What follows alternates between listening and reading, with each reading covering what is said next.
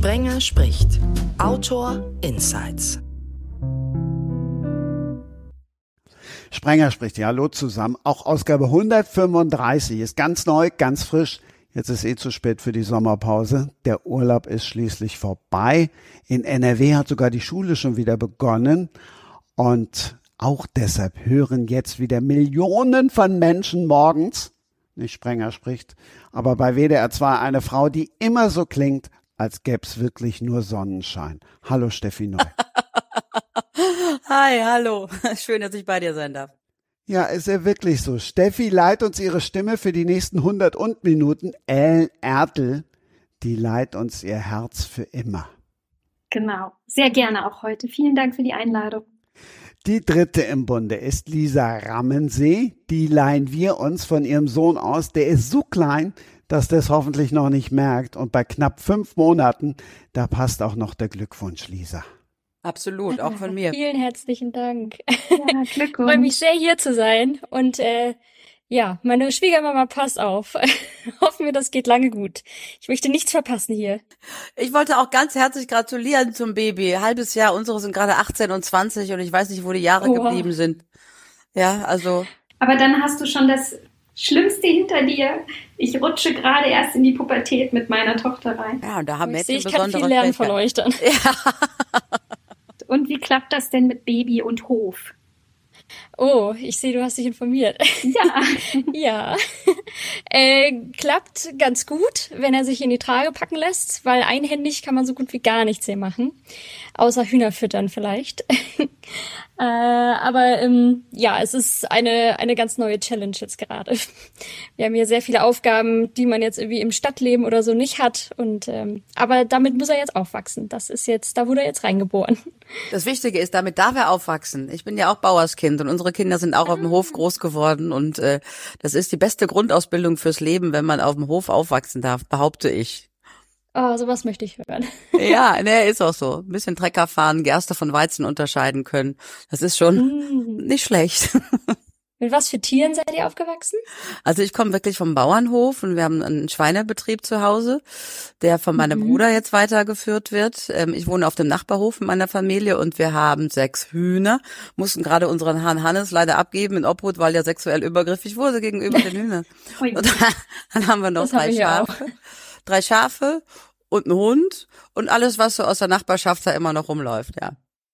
Naja, ist genau wie bei uns. Wir haben auch drei Schafe, ein Hund, nur ein paar mehr Hühner. Ja, genau. Und habt ihr schon was geplant, das auszuweiten in Bezug auf die Tierhaltung?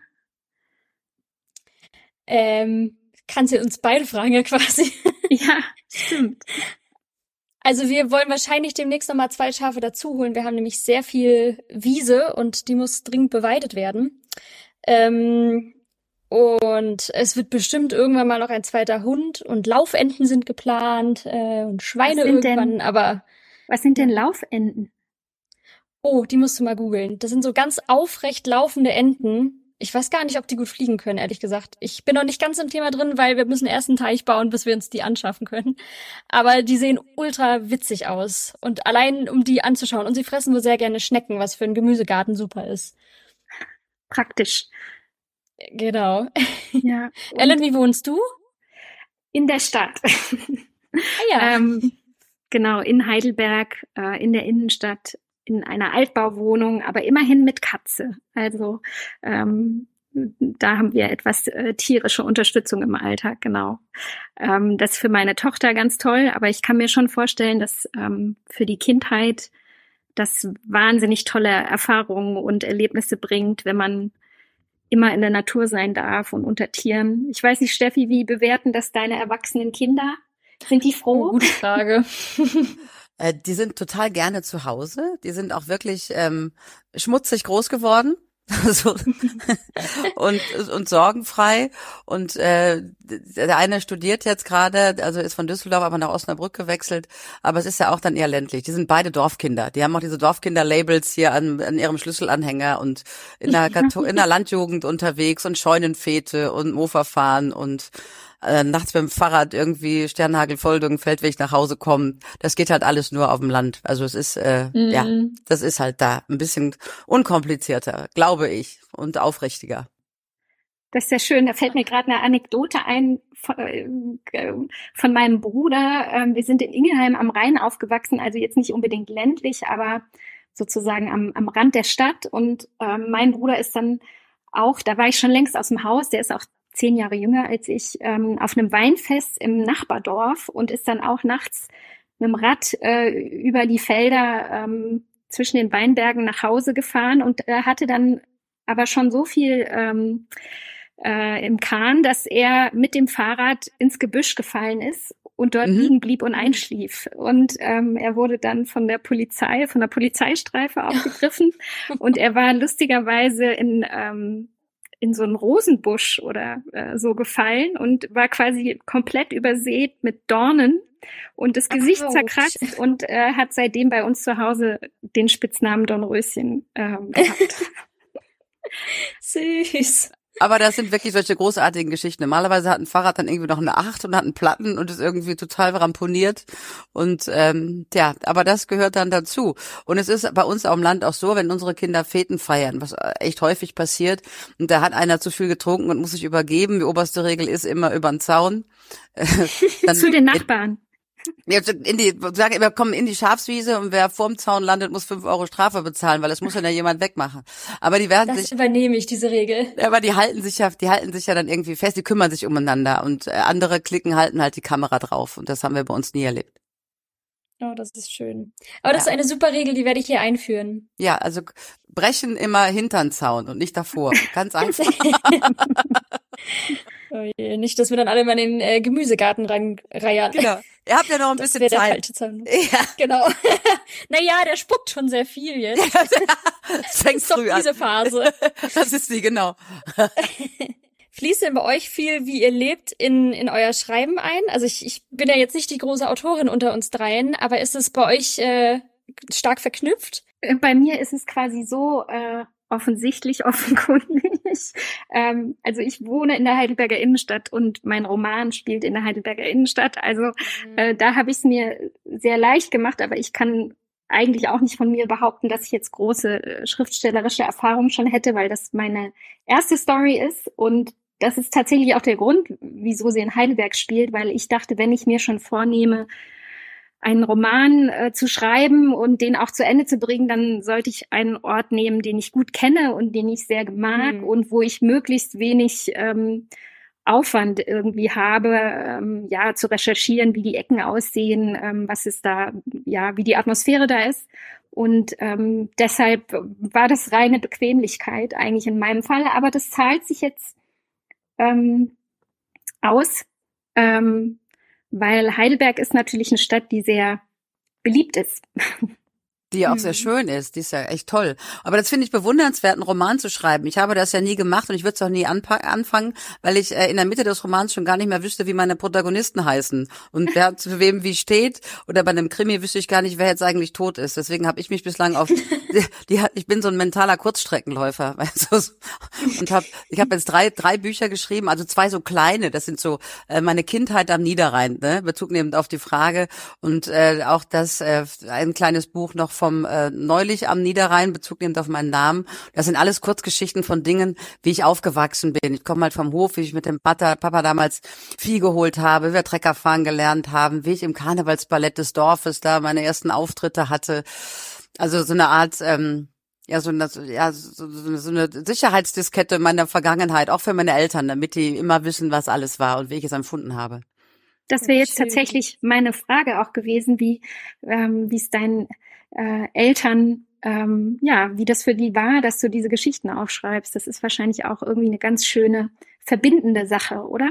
Da sind auch viele Fotos drin. Und Mama hat die ganzen Fotos ausgesucht und wunderte sich nachher, dass sie in dem Buch waren, weil sie irgendwie mit einem ganz hässlichen Hut auf dem Strohwagen stand und halb hatte, hatte sie irgendwie nicht auf dem Schirm. Nein, die sind total stolz und ich würde auch nie irgendwas veröffentlichen, ähm, ohne dass sie es gegengelesen haben. Und bei meinem let letzten Buch jetzt, was jetzt rausgekommen ist, da äh, ich habe alles, meine Eltern und alle Protagonisten, die jemals drin vorkommen, haben alle äh, den Daumen hoch gemacht, weil ich das doof ja. fände, irgendwem nicht mehr in die Augen gucken zu können können, weil in meiner subjektiven Wahrnehmung irgendwas vielleicht lustig war, was jemand anderen verletzen würde oder so. Das würde ich nie wollen.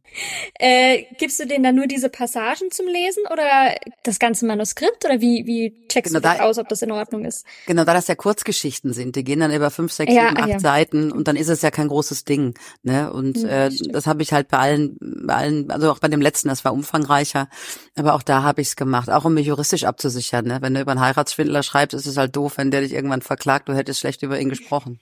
Ne?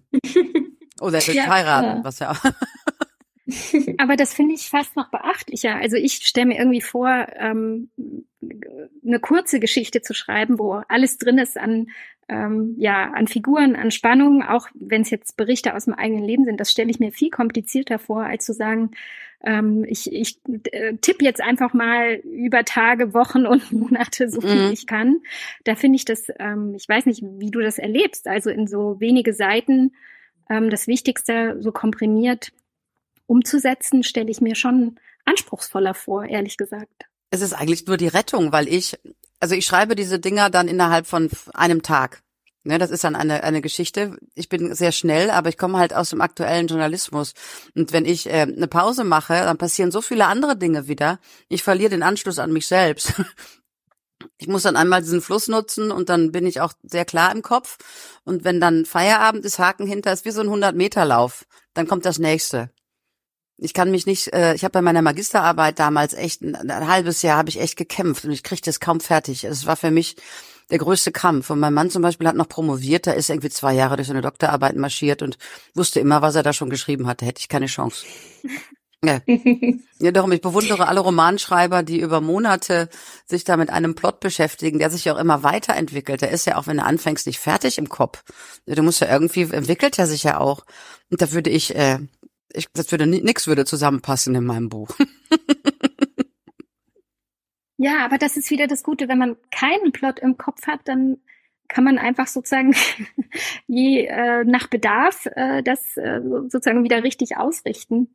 Also das Ja, war ja. in meinem Fall so, dass ich ähm, diese Unbedarftheit, die ich hatte, so ich schreibe jetzt mal einen Roman, ähm, dass die mir zuträglich war, dadurch, dass ich einfach ähm, an jedem Punkt neu entscheiden konnte, wo es lang geht oder lang gehen muss. Mhm. Ähm, das äh, stimmt. Das kann schon, wenn man ähm, eine, eine Skizze vorher hat, wie die Geschichte sich entwickeln soll. Also fast ist es ja dann wie ein Korsett, in dem man sich dann bewegen muss, stelle ich mir auch ähm, anspruchsvoller vor. Äh, ich wollte dich fragen, Ja. wie, wie, wie du denn ähm, ja jetzt äh, in die Richtung des Schreibens und gleichzeitig des äh, ja, Bewirtschaften eines Hofes, wie du das alles unter einen Hut kriegst. Und dann noch ein Baby, das ist ja der Wahnsinn. Nachts arbeiten. Oh nein. Das ist das, äh, wie es gerade funktioniert. Also es sind aber auch die Sommermonate, in denen super viel auf dem Hof halt anfällt. Ähm, das wird Steffi bestimmt bestätigen können. Ich weiß ja Mhm. nicht, ob ihr noch irgendwie Garten bewirtschaftet und sowas. Bei uns ist Gemüseanbau, glaube ich, das ähm, das Wichtigste. So wir versuchen so Permakultur quasi bei uns zu etablieren, indem wir ähm, den Acker so anlegen, dass eben die Erde Humus über die Jahre aufbaut, dass wir möglichst sinnvoll die Dinge nebeneinander haben. Also in der Permakultur hat man ja so die verschiedenen Zonen, äh, in die man sein Land einteilt und so, dass man den Gemüsegarten möglichst nah am Haus hat, dass man eben nicht so weit laufen muss. Und äh, ja, mit Baby, wir haben so eine ähm, Federwiege. Ich weiß nicht, ob ich das was sagt. Das ist dieses Ding, wo man so ein Baby reinsteckt und was dann so von alleine wippt. Ähm, und wir haben zum Glück Strom an diesem Garten dran. Und äh, das heißt, wir haben das Baby auch schon mit der Federwiege mit auf den Acker genommen. Ähm, ich übe jetzt darin, ihn auf dem Rücken tragen zu können, weil vorne in der Trage sich dann nach unten bücken und Unkraut zupfen. Das funktioniert nicht, habe ich festgestellt. Ähm, Oh Gott. Huch, da Genau. liegt er da oben raus. Huch, da liegt er. ja, wenn er auf dem Rücken ist, geht's, dann kippt er ja höchstens auf mich. Aber so vorn rum, dann, ähm, das fühlt sich unangenehm an. Also es fühlt sich an, als ob er gleich rauskippt. Ähm, genau, also man, man macht immer mehrere Sachen gleichzeitig. Also ich, ich zeichne zum Beispiel auch beim Stillen. Äh, Genau, ich äh, weiß ja nicht, wie viele jetzt von mir wisst, aber ich bin ja hauptsächlich eigentlich Illustratorin.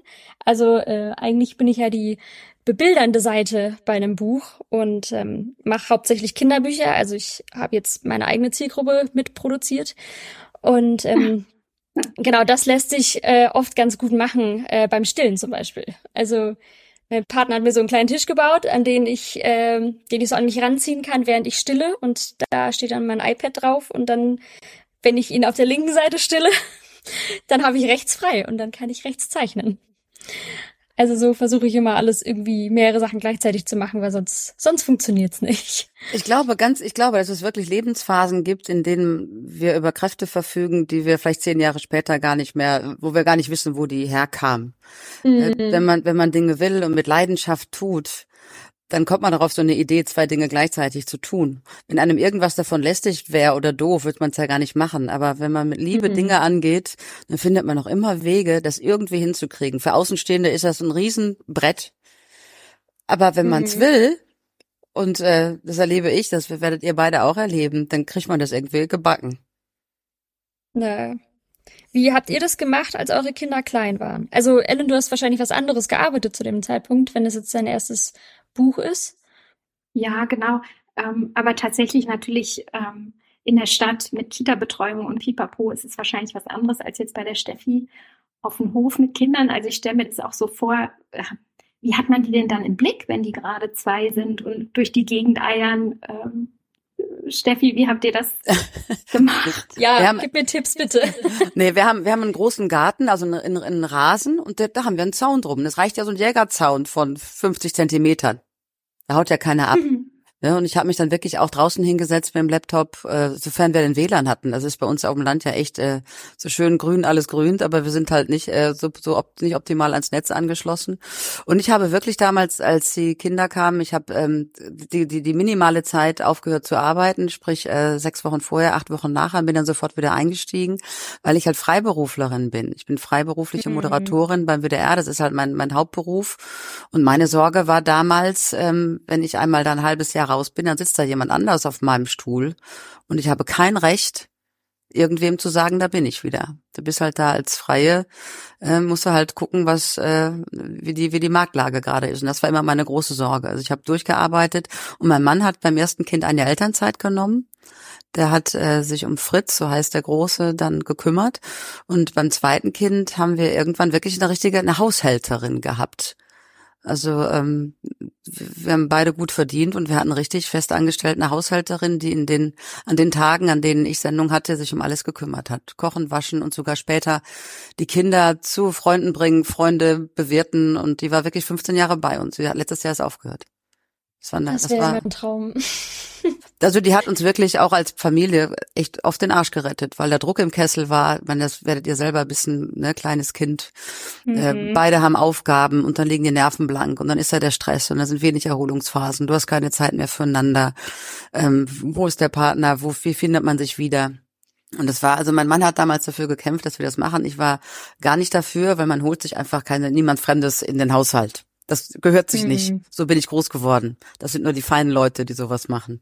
Mhm. Aber ich bin heute unglaublich froh, dass wir es gemacht haben. Bei uns war immer volles Haus, immer Kinder da und vor allen Dingen konnte diese Haushälterin Dinge, die ich nicht konnte, sprich Schultüten basteln, überhaupt basteln. Ich habe ja immer die Mama für Singen und Tanzen und so und ähm, und war eigentlich echt aller aller allermeistens gut drauf und fröhlich. Also ich habe nie eine gestresste, genervte Mutter gehabt, behaupte ich. Das behaupten meine Kinder auch bis heute.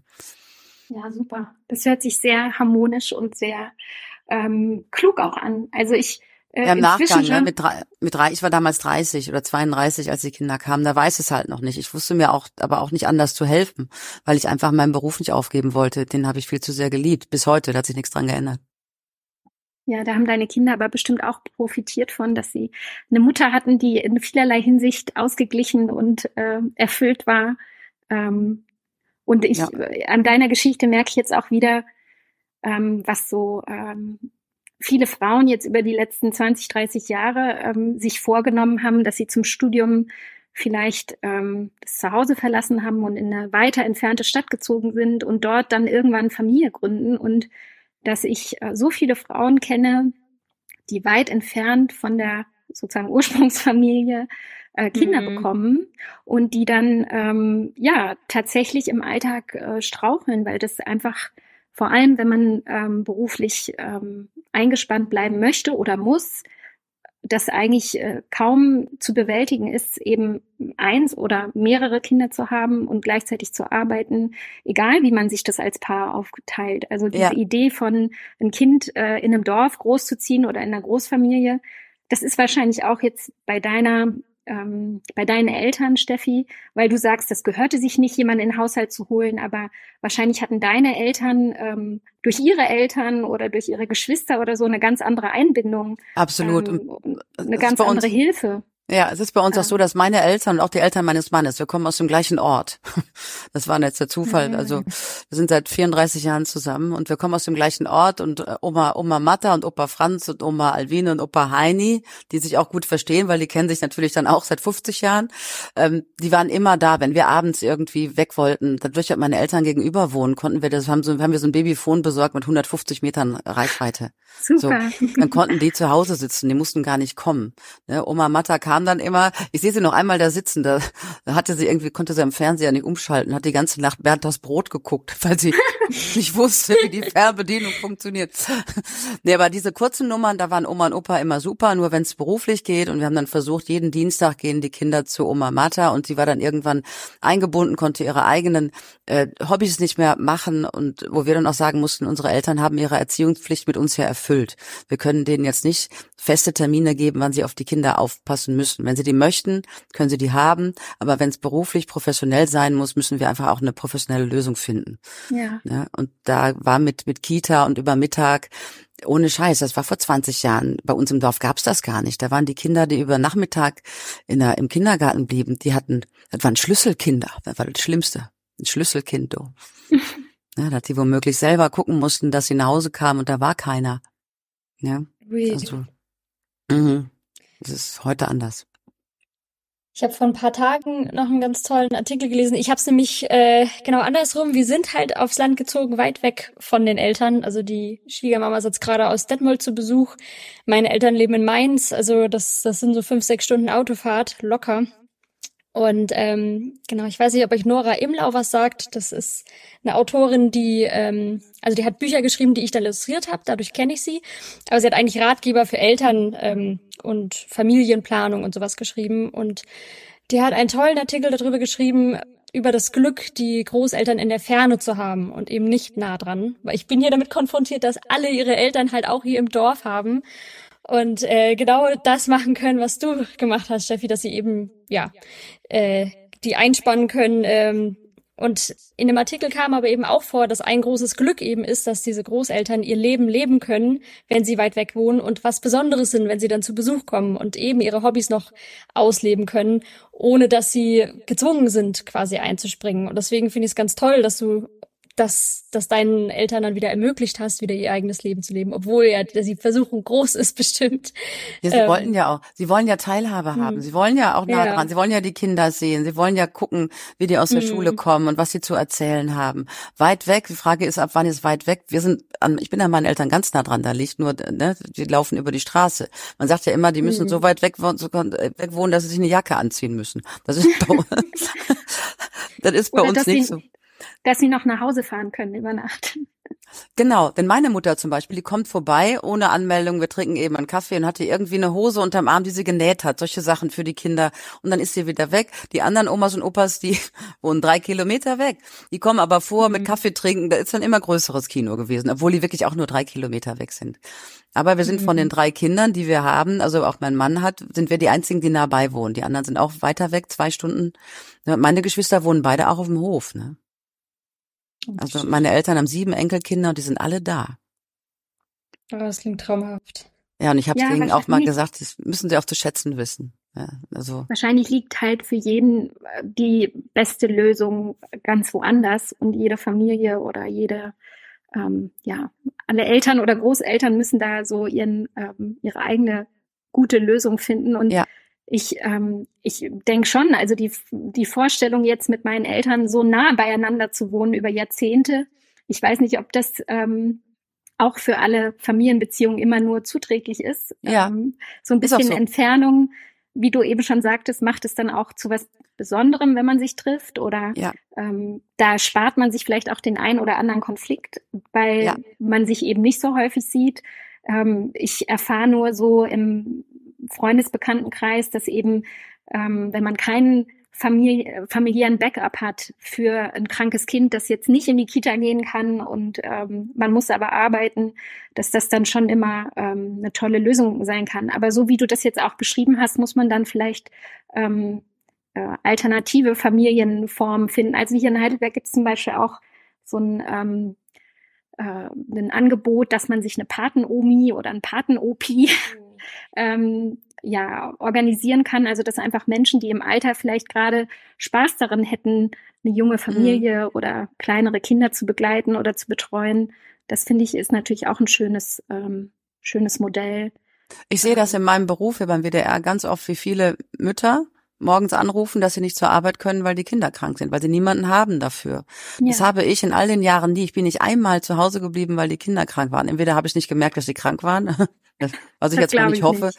Ja, aber ansonsten saß Mama dabei oder die andere Oma dabei oder mein Mann, der war auch selbstständig. Ne? Der ist, ähm, der ist dann hat gesagt, ich komme, ich fahre später in die Firma oder ich arbeite von zu Hause oder mache irgendwie was. Wir haben das immer in der Familie lösen können und das ist echt ein Geschenk. Also rückblickend, das war auch nicht immer einfach. Mhm. Ne, aber, aber da muss ich ja tatsächlich auch was eigentlich im System ändern, weil das ja genau dann auch ein Argument ist für Arbeitgeber zu sagen, okay, wir stellen jetzt nicht die Frau in dem und dem Alter ein, weil wir wissen, bekommt ein Kind oder bekommt noch ein Kind und die, ja, es ist dann häufig so auch, dass die Mütter diejenigen sind, die zu Hause bleiben. Das mhm. ändert sich ja zum Glück immer mehr, dass ähm, die Väter da auch eine ganz andere Verantwortung übernehmen wollen, wobei es ihnen von den Arbeitgebern dann auch manchmal nicht ermöglicht wird. Ne? Ähm, ja, ja diese neue Rolle ähm, auch auszufüllen. Und daran hat sich schon was geändert, aber wir sind noch lange nicht da, wo wir hin müssen. Noch lange nicht. Ne, also ja. da, ähm, dass es da, dass es da 50-50 ist. Und ich habe, ich hätte, glaube ich, vor zehn Jahren oder so noch gedacht, es gibt ja Paare, die sagen, wir wollen zur Familiengründung wieder irgendwie in Richtung Heimat ziehen, in die Nähe der Eltern oder holen die Eltern in die Stadt, wenn die Lust haben. Ne, ähm, aber es ist wirklich nicht zu unterschätzen, die Nähe der Familie in der Kinderbetreuung. Unkompliziert und äh, du musst nicht viel erklären.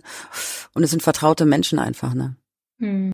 Ja, meine Eltern haben äh, ihre beiden Töchter quasi so in die Ferne verloren. Meine Schwester ist in die USA ausgewandert. Oh nein. Äh, und hat da jetzt das dritte Kind gerade bekommen. Und meine Mutter ist Erzieherin in äh, ähm, Kindergarten und hat sich dann auch ähm, einen Sonderurlaub genehmigen lassen, um sie halt für zwei Monate unterstützen zu können. Sie war quasi erst kurz bei mir, als ich mein Kind bekommen habe, und ist dann rübergeflogen, um dann meine Schwester, als die ihr drittes bekommen hat, zu unterstützen. Aber es ist halt natürlich ein Wahnsinnsaufwand. Äh, und das kann sich natürlich auch nicht jeder leisten, wenn er irgendwie noch nicht lange im Beruf ist oder so und dann so lange weg zu können. Aber ja, das das war schon was Besonderes, dass sie das machen konnte. Ich bin noch da. Nicht, dass ihr denkt, ich bin Ach, nicht stimmt. da. Also ich bin noch da. Ich habe sehr aufmerksam zugehört. Ähm, ihr habt gemerkt jetzt schon, wie gut das matcht. Ich gucke ja dann auch immer nach Schnittstellen. Und die eine große Schnittstelle war natürlich der Bauernhof. Aber wenn ich jetzt bei Lisa reingucke ins Buch, Grüner wird's wohl, da steht drin, dass du allen helfen kannst. Ob jetzt dem Stadtkind Ellen in Heidelberg oder aber dem bekennenden Landei Steffi. Mach's uns mal grün. Vor allen Dingen, das ist ja für kleine Gärtner ab 10, also da darf ich jetzt auch mitmischen. genau, wir haben ja, äh, also mein Buch ist ein Mitmachbuch. Ähm, so wurde es quasi vom Verlag beschlossen und ähm, ich bin eher so ein bisschen durch Zufall in die Autorenrolle reingerutscht. Also gar nicht so forciert, ähm, wie das bei euch war, dass ihr viel zu erzählen habt, sondern bei mir hat es sich irgendwie ganz gut ergeben. Ähm, ich hatte eigentlich mit der Lektorin ausgemacht, dass ich ein solches Buch illustrieren werde. Und wir haben äh, eine Weile nach einem Autoren gesucht und am Ende kam aber raus, ja, vielleicht mache ich das einfach selber, weil ich eine ähm, in meinen jungen Jahren, also ich bin jetzt auch 32, aber eine, eine kleine Gärtnergeschichte so hinter mir habe, verschiedene Dinge ausprobiert habe. Ähm, ich habe eben auch in der Stadt angefangen, ohne Balkon, sondern nur mit Fensterbrett und da ist mir reihenweise der Basilikum kaputt gegangen. Ähm, bis ich dann quasi äh, meine Zeit lang in Madagaskar gelebt habe. Da habe ich dann einen kleinen Balkon gehabt und konnte dann äh, in Plastikflaschen Sachen anbauen und ähm, habe dann später meinen ersten Balkon in Hamburg gehabt, den ich von der Toilettenschüssel bis zum Blumenkübel alles bepflanzt habe mit meiner Mitbewohnerin damals. Und deswegen habe ich so verschiedene Stadien vielleicht durchgemacht äh, und kann Leuten helfen, die vielleicht nur einen Balkon haben oder eben einen ganzen Hof. Wobei ich bezweifle, dass ich Steffi was beibringen kann. Ich habe die null, weiß bestimmt schon viel, viel mehr. Nee, ich habe keine Ahnung. Ich bin, ich habe null grünen Daumen, ich habe keine Geduld für Pflanzen. Ich wollte neulich, wollte neulich eine Pflanze umbringen, weil ich sie extrem hässlich fand. Und dann rief, dann rief unsere Haushälterin, die wir jetzt haben, das ist aber doch eine Gurke, schau doch mal. Das war wirklich eine Gurkenpflanze und ich hätte die, ich habe es nicht als solches erkannt. Nee, ich bin da wirklich, äh, ich weiß gar nicht, ob das noch kommt in zunehmendem Alter, weil meine Mutter auch permanent im Garten irgendwie am Frutzeln ist und ich habe null Geduld und null Händchen dafür. Ich hab's gerne schön, aber ich kaufe mir dann Oleander im Topf und dann bin ich happy. ja, leider. Ja, dann, äh, dann kann ich dir mein Buch nur wärmstens empfehlen. Ja, total, total. Ich bin sehr neugierig. Also ich kann ja mal so ein bisschen erzählen, was für Projekte. Also es sind ganz viele so DIY-Projekte im Prinzip. Ähm, bei denen ich versucht habe, möglichst viel Wissen reinzupacken, was man vielleicht nicht in jeder Gartenzeitschrift findet. Das eine oder andere ist bestimmt schon mal aufgetaucht, aber es geht im Prinzip von beim Pflanzen los. Ich erkläre ein bisschen, was F1-Hybriden sind, äh, weil man fragt sich vielleicht ganz am Anfang, warum sollte ich überhaupt Saatgut kaufen? Ich kann auch eine Tomate nehmen im Supermarkt und da sind ja Samen drin. Das sind aber meistens eben Hybriden. Das heißt, da wurden bestimmte Züchtungen vorgenommen und wenn ich die Samen von einer Supermarkttomate wieder einpflanze, dann kommt unter Umständen was komplett anderes bei raus. Also noch eine Tomate, aber eben eine, die gar nicht mehr die Eigenschaften hat von der, die ich gegessen habe. Und ähm, solche woher Dinge weißt du das? Woher weißt du das denn? Woher, ich habe das Wort noch nie gehört, F1-Hybrid. Woher weißt du das? Hast du das alles Ähm, drauf geschafft? Irgendwie. drauf geschafft. Äh, das, ja, würde ich behaupten. Das meiste habe ich mir quasi angelesen. Also ich bin ein ganz großer Fan von verschiedenen Garten-YouTubern, ähm, die ich seit Jahren irgendwie verfolge und von denen habe ich sehr, sehr viel gelernt. Ansonsten, ja, beschäftigen wir uns mal halt mit Büchern über Permakultur und ähm, Genau, also F1-Hybrid steht bei manchen Saatguttütchen, die man im Supermarkt kaufen kann, zum Beispiel auch drauf. Das wird dann da gar nicht groß erklärt, aber es sagt einem quasi, es ist eine gezüchtete Mischung. Es ist kein reines Saatgut und das kann ich so nicht vermehren. Während man eben auch samenfestes Saatgut kaufen kann, da äh, sind die Samen dann wirklich genau das, was äh, ich auch vorher angebaut habe. Und bei dem anderen kann es sein, dass zum Beispiel eine gelbe Tomate mit einer roten Tomate irgendwie gekreuzt wurde und die rote Tomate hat eben, ist besonders süß. Und das ist die Eigenschaft, die dabei rauskommen soll. Und in den Samen spaltet sich aber wieder komplett auf. Ich hoffe, ich gehe jetzt nicht zu sehr ins Detail. Ja, das ist ja super nur spannend. eins von vielen Themen. Ja, genau. es- Ich fand es eben auch sehr interessant und dachte, sowas, das, das ist so nah an uns dran. Die Tomaten im Supermarkt, äh, näher kann man kaum noch bei uns am Alltag dran sein. Und äh, wenn ich eben anfange, selber zu gärtnern selber Sachen anzubauen, eröffnet sich ein Spektrum an Möglichkeiten von, von Pflanzen, die ich anbauen kann. Also es gibt im Supermarkt vielleicht drei Tomatensorten. Vielleicht hat man einen Edekal, die haben dann so eine, diese verschiedenen kleinen bunten Mini-Tomaten, die man sich zusammensuchen kann. Aber ansonsten hört's da auf. Und wenn ich Saatgut kaufe, gibt es eine unfassbare Menge an verschiedenen Tomaten, die man pflanzen kann. Und ähm, genau, da, das ist so etwas, was ich mit dem Buch quasi machen möchte. Solche Türchen öffnen für eine Welt, die hinter diesem Gärtnern steckt, ähm, die man von außen eben nicht sieht. Also ich, ich hole mir Gartenzeitschriften und da steht, wie ich meine Rose zu beschneiden habe, aber ähm, dass es zum Beispiel gefüllte Rosen gibt, die ähm, Insekten gar nicht viel bringen, weil da kaum Pollen und kaum Nektar dran ist. Oder man freut sich im, äh, im Frühjahr, dass die Forsythien blühen. Das sind diese gelben Sträucher, die ganz toll ausschauen. Die haben so gut wie gar keinen Nektar. Das bringt Insekten überhaupt nichts. Und das ist zum Beispiel auch ein Thema, wie man seinen Balkon oder Garten äh, für Insekten nutzbar machen kann. Ähm, genau, da gibt's auch solche Kapitel darüber, wie man Vogelfutter selber machen kann. Also ich habe ein ganz tolles Meisenknödel-Rezept. Äh, das kann man ganz toll mit Kindern machen. Ähm, die kann man sich dann selber quasi zusammenstellen.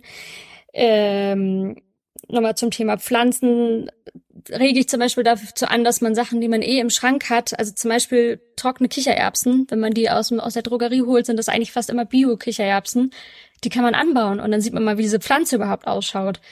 Ähm, das gleiche kann man mit verschiedenen Bohnen und Erbsen und Linsen auch ausprobieren, die es im Schrank gibt. Oder äh, ah, genau, wir haben auch Rezepte in dem Buch drin. Ich sage wir, weil da hat mein Partner mich ein bisschen unterstützt. Der ist nämlich ein ganz fantastischer Koch. Der kommt aus der Sterneküche. Echt? Sehr zu meinem Vorteil. Mhm.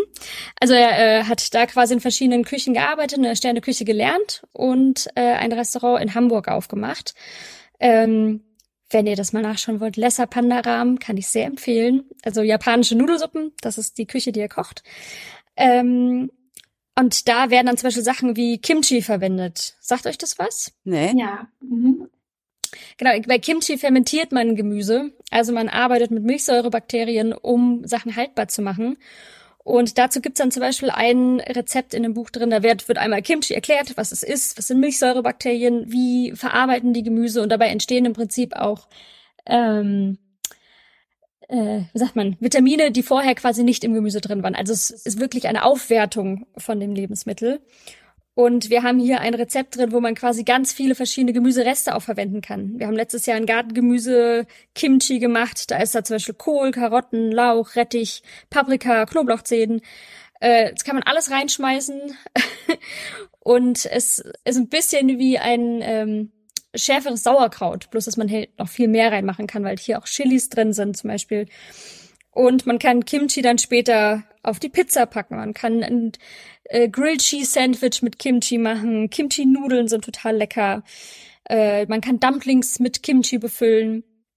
Also genau, wir zeigen in ganz vielen Rezepten, wie man Reste verwerten kann, zum Beispiel aus Fallobst, wie man daraus noch äh, Kompott machen kann oder ein Chutney, was dann eben ein bisschen auch zu salzigen Sachen passt wie man Karottengrün noch als Pesto äh, umfunktionieren kann. Oder ich weiß nicht, sagt euch Ice Cream etwas? Nein. Also, also nicht Ice Cream, sondern Nice Cream mit N. da äh, kann man Bananen quasi, wenn die ganz, ganz reif sind, also wirklich schwarz, noch nicht schimmeln, aber sie sind von außen schwarz. Wenn man die schält, in Stücke schneidet und dann einfriert, äh, kann man damit quasi ein Eis machen, wenn man einen guten äh, Mixer hat. Dann wirft man quasi diese gefrorenen äh, Bananenstücke rein, ein paar Löffel Kakaopulver und ähm, Erdnussbutter und mixt das fest und das ist ein fantastisches Schokoladeneis, was total cremig ist ähm, und ja nach Kakao und äh, Erdnussbutter schmeckt und das Und äh, vegan verwertet und Vegan. vegan ist, ganz genau. Ja. Und äh, genau, also hier in dem Rezept zum Beispiel haben wir das dann aufgeteilt in verschiedene Zutaten, die man einfrieren kann. Von Erdbeeren, Mango, Pfirsich, Melone, Pflaumen, alles Mögliche. Man kann auch Kokosmilch äh, oder Sahne dann in Eiswürfelbehältern einfrieren und hat dann quasi diesen diese Eiskomponente. Und dann kann man das Ganze natürlich mit ganz vielen Sachen toppen, wie Nüssen, Minzblättern, Streuseln, Granola, saisonalem Gemüse. Also in Rezepten geht's wirklich drum, die Sachen, die man hier zu Hause hat äh, und ansonsten vielleicht weggeschmissen hätte, dass man die verwertet und ähm, daraus noch was Hochwertigeres macht am Ende, als es selbst ist.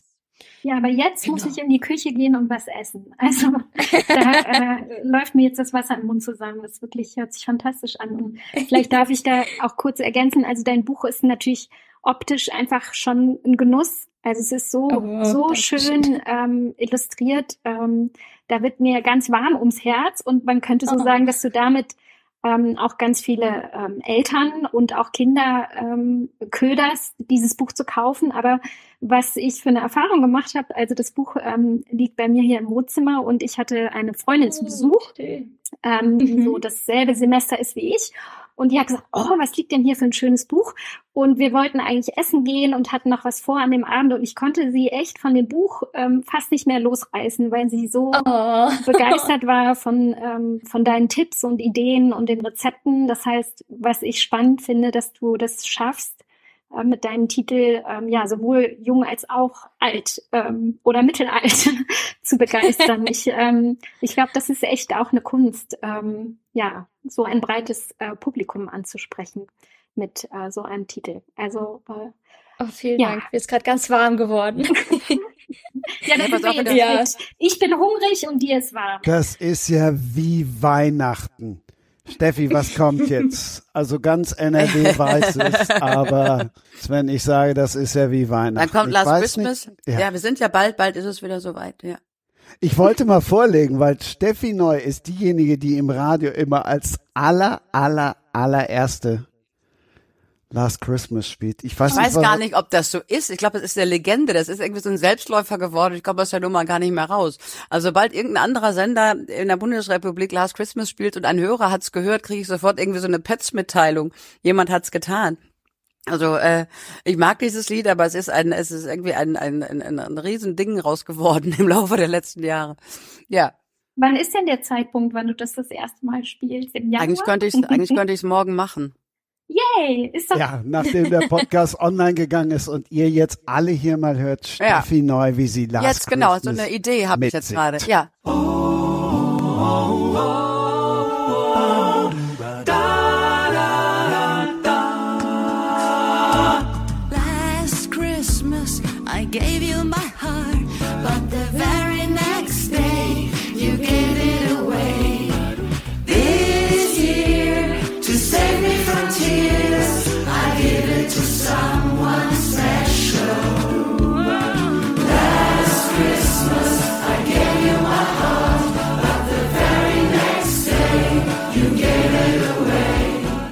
Hast du das selbst gesungen gerade? Das klang wirklich nach deiner Stimme.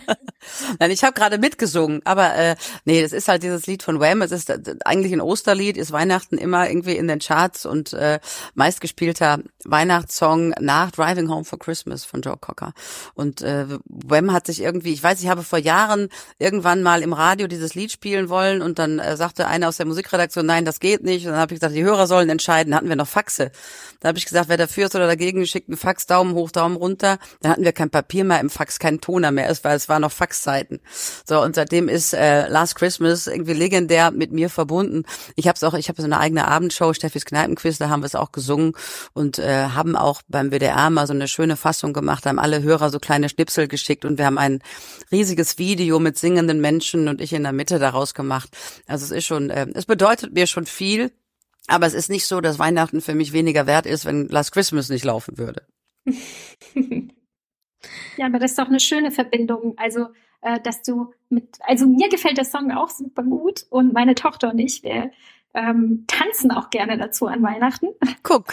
Ähm, und äh, deshalb äh, könnte ich mir jetzt schlimmere Lieder vorstellen, mit denen man für immer verbunden ist. So. Ja, genau. Da hast du allerdings recht, absolut. Ja. Hast du unendlich viele T-Shirts und Tassen, auf denen Last Christmas steht, weil dir das alle Leute schenken? Ja, ich habe sogar Blockflöten mit Noten eingraviert, damit ich es immer spielen kann. Also ich bin reich beschenkt mit Devotionalien, da hast du recht, ja. Äh, so hat jeder so seine Sachen, für die er irgendwie steht. Bei mir sind es so ein bisschen Erdferkel. Ich kriege immer Erdferkel-Sachen geschenkt und geschickt Ja. und äh, Wortwitze. Ähm, das ist so Ciao Kakao, Tschüss Gemüse und sowas. Äh, wenn jemand sowas sieht, dann kriege ich das immer. Das ist ja auch gut zu wissen, wenn mir sowas mal vor die Füße fällt. Übrigens sehr süß, ähm, deine ganzen Motive, Erdferkel und Co. Da bin ich wirklich ähm, schwer traurig drum, dass meine Tochter schon zu groß ist ähm, für die meisten deiner Titel. Ähm, Aber immerhin hat mein Bruder jetzt nachgelegt mit einem kleinen Sohn und äh, den werde ich jetzt äh, nächste Woche auch mit deinem Känguru ähm, versorgen. Oh, wie Ähm, schön. Du musst mir jetzt nochmal den Titel sagen, der äh, fällt mir jetzt gerade nicht richtig ein. Ist eine Steilvorlage für Werbung. Äh, was, was fühlst, fühlst du, du, Känguru? Ja, Känguru? was fühlst du, Genau. Känguru? Jetzt weiß ich es wieder. Ganz süß. Genau. Und das finde ich auch äh, ganz toll und ganz schön. Und ich lege auch Wert darauf, da sind wir jetzt schon wieder bei einem feministischen Thema, dass man auch ähm, kleinen Jungs zugesteht, dass sie weinen und fühlen dürfen. Und äh, das gefällt mir auch sehr gut an deinen Titeln, ähm, dass die so äh, inklusiv sind für Kinder und Familien ganz unterschiedlicher ähm, Formen, ja. Ja. Das hat übrigens die Autorin geschrieben, von der ich vorhin gesprochen habe, Nora Imlau. Ganz große Empfehlung. Also wir haben jetzt das zweite Buch rausgebracht mit einem kleinen Krokodil. Äh, was weinst du denn so viel, kleines Krokodil? Da geht's dann um sehr sensible Kinder und das äh, mit dem Känguru ist, ähm, da geht's um gefühlsstarke Kinder. Ich weiß nicht, ob ich der Begriff, was sagt, den äh, hat Nora Imlau quasi geprägt. Geht ein bisschen um Kinder, äh, die schon, kann man auf das äh, ADHS-Spektrum quasi münzen kann, aber es ist eben ein sehr wertschätzender Begriff, den sie da gefunden hat, statt äh, ein stigmatisierender Begriff. Ja, das stimmt. Genau, und das, äh, ich bin mal gespannt, äh, wie, wie mein kleiner Schnubi sich entwickeln wird, aber wir haben auch so ein bisschen das Gefühl, gefühlsstark könnte so ein, ein freundliches Label sein, was wir mal benutzen später, um, um ihn zu erklären. Wie heißt der denn überhaupt, um das Rätsel jetzt mal zu lösen? Leo Nuri. Aber Rufname Leo. Also nicht mit E, sondern mit I. Sehr schön. Und dann ein U dran, Liu. Äh, das sind- oh, also Leo. Leo. Und das sind zwei Namen, ne, oder? Genau, das andere ist sein Zweitname. Ähm, mein Partner äh, hatte einen, ähm, sein Ausbilder war eine sehr wichtige Schlüsselfigur für ihn und das ist ein Sternekoch in Hamburg, der Mhm. ein ganz tolles Restaurant. Und daher kommt der Name, der hieß nämlich Nuri. Ja. Und genau deswegen äh, ist dieser Name verewigt in unserem Sohn. Schön. ja. Wonach habt ihr denn die Namen eurer Kinder ausgesucht, Steffi? Ja, wir wollten, äh, wir wollten alte Namen. Also wir wollten Fritz, ich hätte gerne noch einen Theo gehabt, ich hätte auch einen Karl und auch einen Heinrich noch dazu genommen. Aber dann ist es bei Fritz geblieben, da kam halt unsere Tochter, die heißt äh, Josephine. Also der Jupp ist Oh, auch noch schön. untergebracht. Nee, wir haben, waren irgendwie auf diesen, auf so, ja, da wir auch wussten vorher, was es wird, war irgendwie gar keine Frage. Also bei unserer Tochter war aber noch äh, Helene ein Thema. Also sie nennt sich auch gerne manchmal Leni. Also Leni wäre noch ein Name gewesen, den ich toll gefunden hätte. Und da mussten wir aber nach Kaiserschnittgeburt irgendwie schneller entscheiden, Schnick, Schnack, Schnuck und dann war es Fini und so heißt. So nennt sie sich bis heute. Sie heißt Josephine, aber nennt sich selber Fini. Schnick, Schnack, Schnuck habt ihr gemacht, das ist ja Süß. süß. Ja. Ja, ähm, wir haben bei unserer Tochter, ähm, die hat sich zum Glück sehr viel Zeit genommen. Ähm, die ist elf Tage über Termin gekommen und dann Oh, wow. haben wir, äh, irgendwann habe ich gesagt, so jetzt ähm, müssen wir aber doch mal vorbereitet sein. Und wir hatten, glaube ich, 20 Namen ähm, und wir konnten uns entscheiden. Und dann habe ich die Namen auf äh, so kleine Karteikarten geschrieben. Und dann haben wir, ich weiß gar nicht, wie man das nennt. Sch ähm, also wir haben immer zwei Karten in die Mitte gelegt. Also jeder hat äh, die Hälfte der Karten bekommen. Ähm, und dann haben wir immer, jeder hat eine Karte in die Mitte gelegt und dann lagen zwei Namen da. Und dann muss man sagen, was weiß ich, Josephine äh, sticht Leni oder so. Also das heißt, ein Mhm. Name musste gehen. Und so Ja. haben wir dann uns gezwungen, von den 20 Namen äh, zu reduzieren. Und ähm, letztlich ist es jetzt Romy geworden. Also R-O-M-Y. Und hier in Süddeutschland sagen sehr viele Leute Romy. Das war nicht so unsere Absicht. Ähm, ich, ich komme aus dem Hessischen, da sagt man eher Romy, quasi mit kurzem O. Und ähm, genau. So äh, ist es nicht ganz so charmant wie die Geschichte von dem Sternekoch. Was kein bisschen weniger charmant. Ich finde es eine super coole Idee, auf das, auf das, die Essenz des Namens zu kommen, die man dann haben möchte bei seinem Kind, weil man nennt diesen Namen ja oft am Tag. genau, dann sollte es der sein, ähm, der Aber einem dann am 20, 20 in engerer Auswahl ist aber auch Folter, Leute. Also das ist aber schon, da ist, hey. nee, dass ich, dass ich ein Paar nicht einigen kann, weil jeder, also maximal dürften ja eigentlich vier im Spiel sein, oder? Ja, So jeder hat zwei und die, man wird sich da nicht einig. Aber 20, das ist schon die ganz große Nummer. ja, ich glaube, das ist eher so gekommen, ähm, dass ich ähm, ja schon in der Schwangerschaft ging es mir nicht gut. Im Nachhinein ähm, weiß ich auch warum und ähm, das erzähle ich euch auch gerne gleich. Auf jeden Fall hatte ich ähm, sehr, sehr viel Zeit, weil ich ähm, fast die ganze Schwangerschaft eigentlich äh, schon zu Hause und arbeitsunfähig war und ich versucht habe, mir die Zeit zu vertreiben, indem ich einfach so ein Buch mit ähm, Namen durchgearbeitet habe.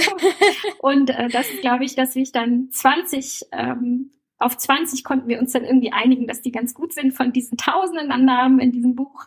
Ähm, ich habe das wahrscheinlich sehr, äh, ja, weiß ich nicht, wie man das nennt, sehr klinisch ähm, betrieben, dieses Spiel. Und dann, ähm, genau, und dann habe ich auch schon die letzten sechs Wochen auch nur noch liegen können und ähm, ja, immer wieder an diesem Namensbuch äh, mich abgearbeitet. Äh, deshalb war es, glaube ich, so ein bisschen ein ungewöhnlicher. Aber jetzt hast du mich echt neugierig gemacht. Was war denn da los in deiner Schwangerschaft, dass du so lange da gelegen hast? Ja, also ähm, da muss ich fast ein bisschen weiter ausholen, weil ich schon so seit meiner Jugend ähm, immer unter Migräne gelitten habe und das wurde dann im äh, ja, jungen, jungen Erwachsenenalter im Studium auch immer schlimmer, dass man dann schon von einer chronischen Migräne sprach.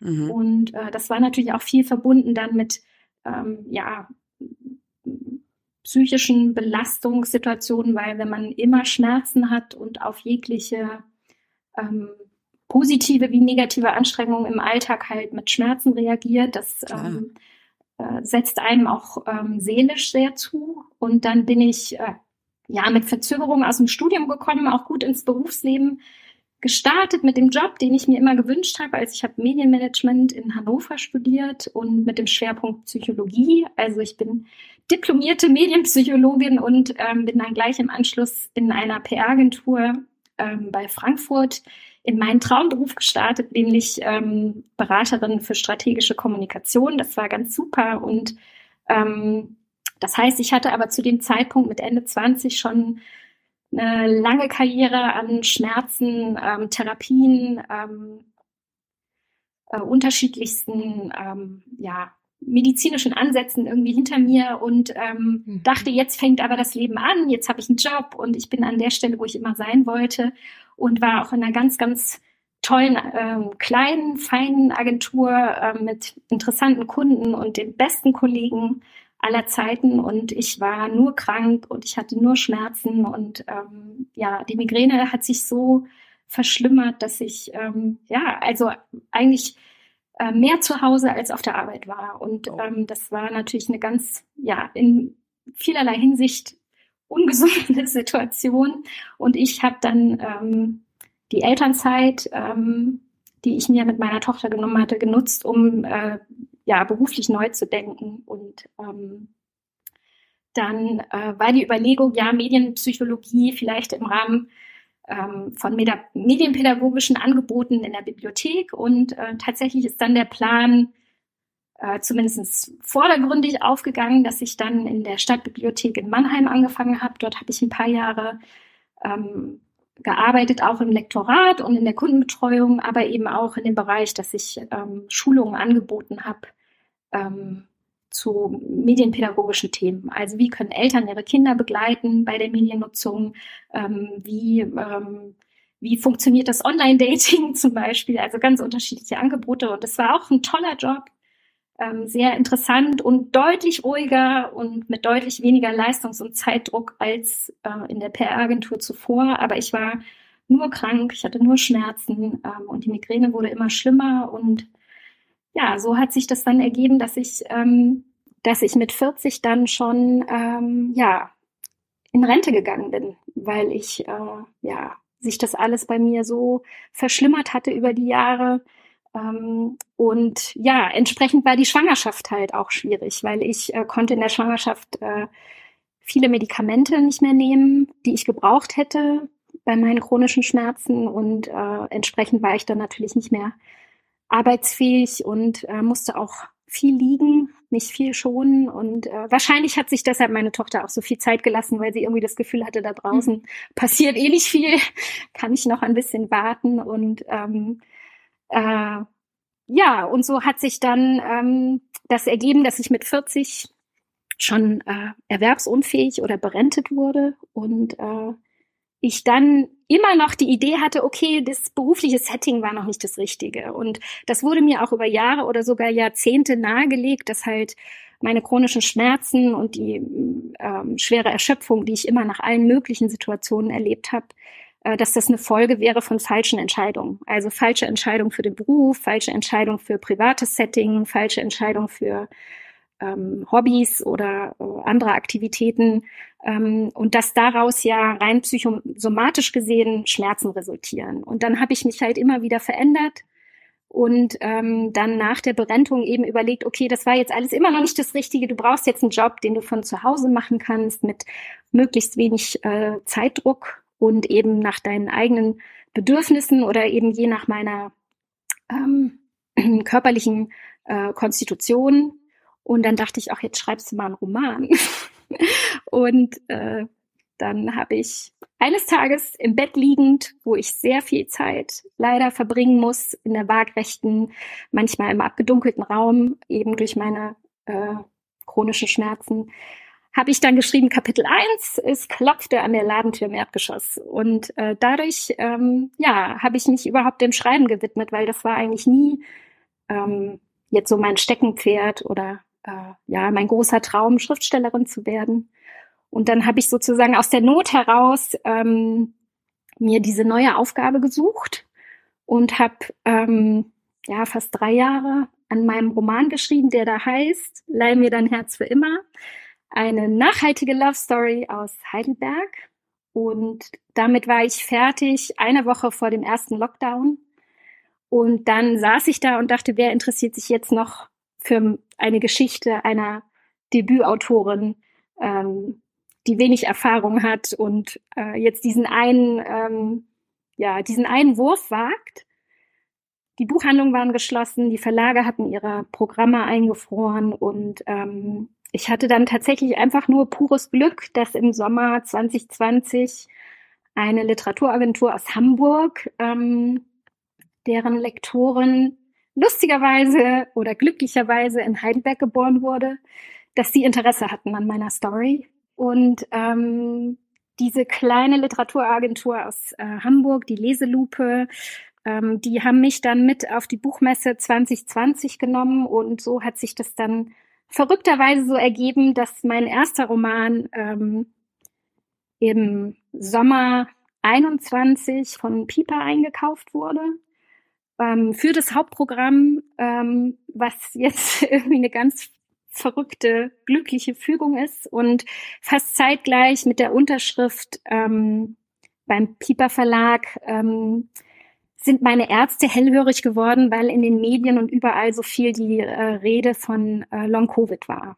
Und die Parallelen ähm, zwischen den äh, Symptomen der Long Covid Erkrankten und meinen Symptomen, mit denen ich ja schon über 30 Jahre zu kämpfen hatte, die waren halt nicht mehr zu übersehen.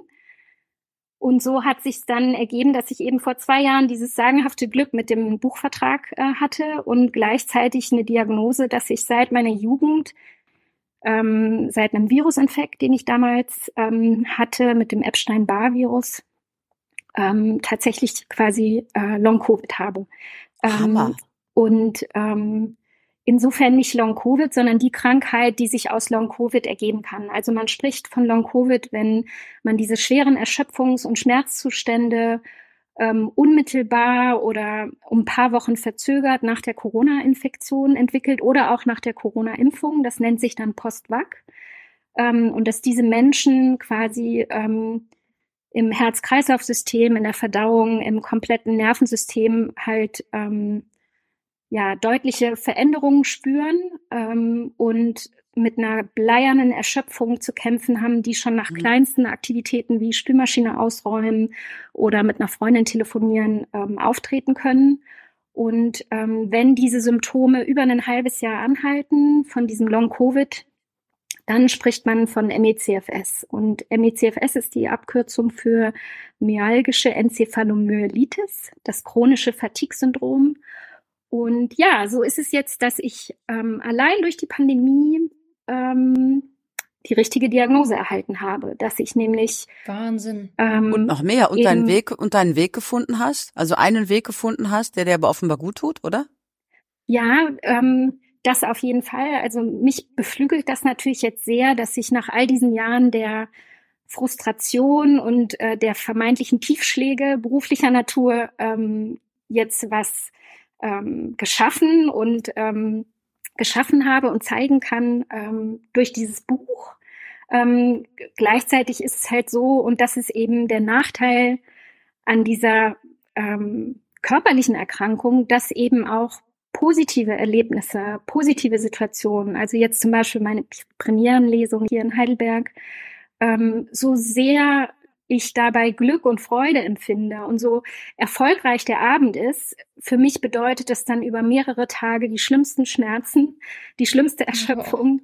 Ähm, das heißt, dass man leider diesen, ähm, diesen Dreh, den man vielleicht bei psychosomatischen Erkrankungen äh, sieht, dass jemand allein durch positive Erfahrungen und Erlebnisse eben ähm, sich körperlich deutlich verbessert. Ähm, das mhm. haben MECFSler leider nicht. Das heißt, obwohl du jetzt eine Diagnose hast, gibt es nach eine Therapie gibt es nicht. Das wäre jetzt meine Hoffnung. Weißt du, man weiß, was du hast, dass man da therapieren kann. Man kann nicht therapieren. Ja, also die Erkrankung selbst ist schon seit Anfang der 70er Jahre bekannt und auch äh, klassifiziert als neuroimmunologische Multisystemerkrankung, aber hat über Jahrzehnte wenig Aufmerksamkeit bekommen. Das heißt, diese Krankheit findet in der Ausbildung nicht statt, in der Forschung nicht statt und entsprechend wenige therapeutische oder ja medikamentöse Therapien, ähm, ähm medikamentöse Ansätze so rum, ähm, gibt es. Und ähm, das heißt, für mich bedeutet die Diagnose, okay, du hast jetzt ähm, eine Erkrankung, die aber nicht behandelbar ist, also zumindest nicht in ihrem Ursprung behandelbar ist. Das heißt, es wird in Anführungszeichen herumgedoktert an den Symptomen, an der äh, an den Schlafstörungen, an den Mhm. Schmerzen, an den Verdauungsproblemen, an den Herz-Kreislauf-Problemen.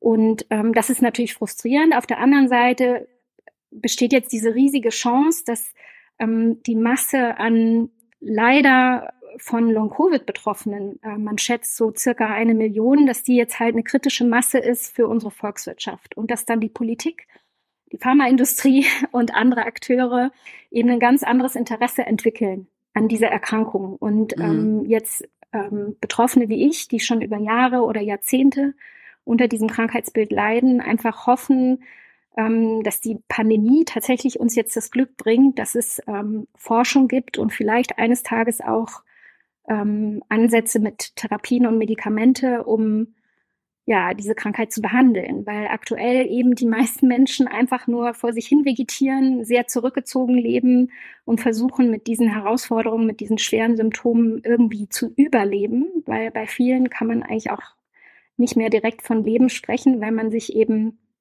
von allem zurückziehen muss, Mhm. ähm, von sozialen Kontakten. Natürlich Arbeit ist in der Regel nicht mehr möglich. Ähm, von Hobbys, ähm, ja, privaten Interesse, sogar von Familie muss man sich so weit zurückziehen, um halt ähm, sich in seinen Kräften nicht ähm, zu überfordern. Wenn du diese Schmerzen beschreibst, sind das, du sprachst anfangs von Migräne, sind das Kopfschmerzen, sind das komplette Gliederschmerzen? Ja, also das ist auch individuell von einem Betroffenen zum anderen immer ganz unterschiedlich. Und bei mir ist es äh, hauptsächlich die Migräne. Also das ist ähm, sozusagen meine familiäre äh, Vorbelastung. Ähm, mein Vater, mein Großvater, also ich komme sozusagen aus einer Linie, Linie von Migränikern.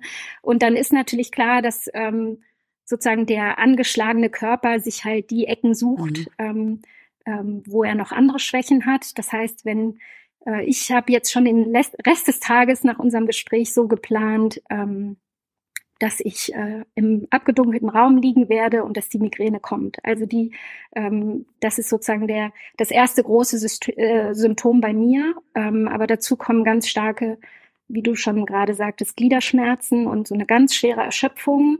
Und gleichzeitig aber ähm, spielt ähm, das Herz-Kreislauf-System verrückt. Das heißt, ich liege komplett erschöpft, erschlagen und voller Schmerzen im abgedunkelten Raum mit Oropax und Schlafmaske und mein Herz pumpt wie irre. Das heißt, ich habe Herzrasen, ähm, ja, also nervöses Gefühl und ich kann 0,0 schlafen.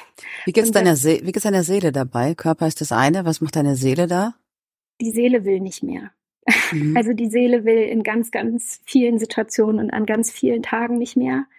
Und ähm, das beschreiben viele Betroffene, dass sie einfach äh, sagen, sie sind noch da, weil sie noch eine Aufgabe haben, weil sie Familie haben, Partnerschaften, Kinder, ähm, für die sie ähm, ja nicht aufgeben wollen. Und bedeutet aber umgekehrt, dass Menschen, die eher natürlich auch durch die Krankheit bedingt sehr isoliert leben, dass äh, viele davon sich entscheiden, aus dem Leben zu gehen, weil ähm, Da, da, da beißt dich ja sozusagen die Katze in den Schwanz, denn wenn du eine, eine Therapie machst, in irgendeiner Form eine Therapie, um dir helfen zu lassen, strengt dich das ja wiederum so an, dass du wieder am Anfang deiner, deiner Symptome bist. Ja, und deshalb eigentlich die Vermutung, dass ich, hätte ich das vor 30 Jahren gewusst, Ja, hätte Ja. ich weniger Entspannungskurse, weniger Kliniken, weniger Mhm. Ärzte äh, und sonst was probiert, sondern einfach meine äh, Kräfte geschont und dadurch vielleicht sozusagen diese stetige Verschlimmerung meiner Krankheit aufhalten können. Und das ist tatsächlich aktuell ähm, das Einzige, was zuverlässig wirkt und was auch ähm, ja von ärztlicher, therapeutischer Seite den Betroffenen als äh, quasi der Königsweg beschrieben wird. Das nennt sich Pacing.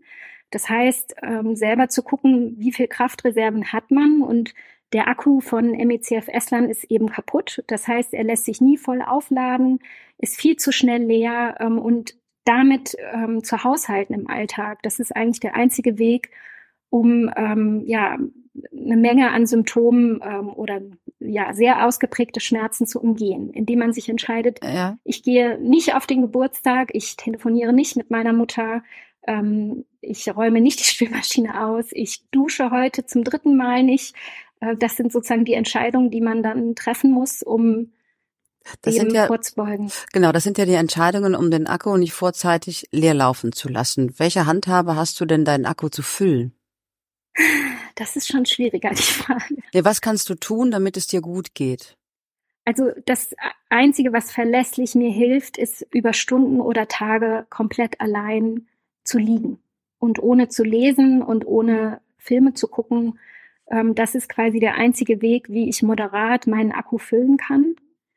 Ähm, was natürlich jetzt auch in meiner Rolle als Mutter ähm, sehr schwierig ist, äh, diese Momente mir im Alltag zu schaffen. Ähm, und das muss ich aber zum Beispiel machen. Also jetzt im Vorlauf unseres Gesprächs, jetzt heute Vormittag war nichts außer Liegen ähm, angesagt. Ähm, und auch die Tage davor äh, ist halt Ruhe und Einsamkeit tatsächlich. Also Isolation der einzige Weg, ähm, um Kräfte aufzubauen. Und natürlich versuche ich auch, ähm, ja, die Seele bestmöglich irgendwie zu füttern, aber alles das, was eben die Seele aufmuntert oder aufbaut, kostet mich natürlich auch ähm, Akkulaufzeit. Äh, Laufzeit. Mhm. Und äh, das ist ein ganz schwieriges ähm, Ausbalancieren von Bedürfnissen und von Möglichkeiten. Und ähm, Mhm. Also ich finde das unglaublich spannend, was du erzählst. Ich sage extra das Wort äh, betroffen nicht, weil das genau das ist, was du überhaupt nicht gebrauchen kannst. Ähm, ich habe zum ersten Mal jetzt von so einem Fall gehört, dass es so ist und ich bewundere gerade auch deine deine Kraft zu sagen, ich nehme dieses Brett jetzt auf mich. Du weißt jetzt schon, dass du in einer Stunde da isoliert wieder im Dunkeln liegst, um diesen Podcast zu machen. Hättest du ja nicht gemusst. Aber ich finde es, äh, deswegen wünsche ich mir allein schon, dass ihn viele hören, damit ähm, diese Symptomatik. Ich habe das noch nie bei einem Menschen gehört, dass es so ist, wie es ist. Und ich mhm. würde total gerne mit dir später nochmal sprechen darüber.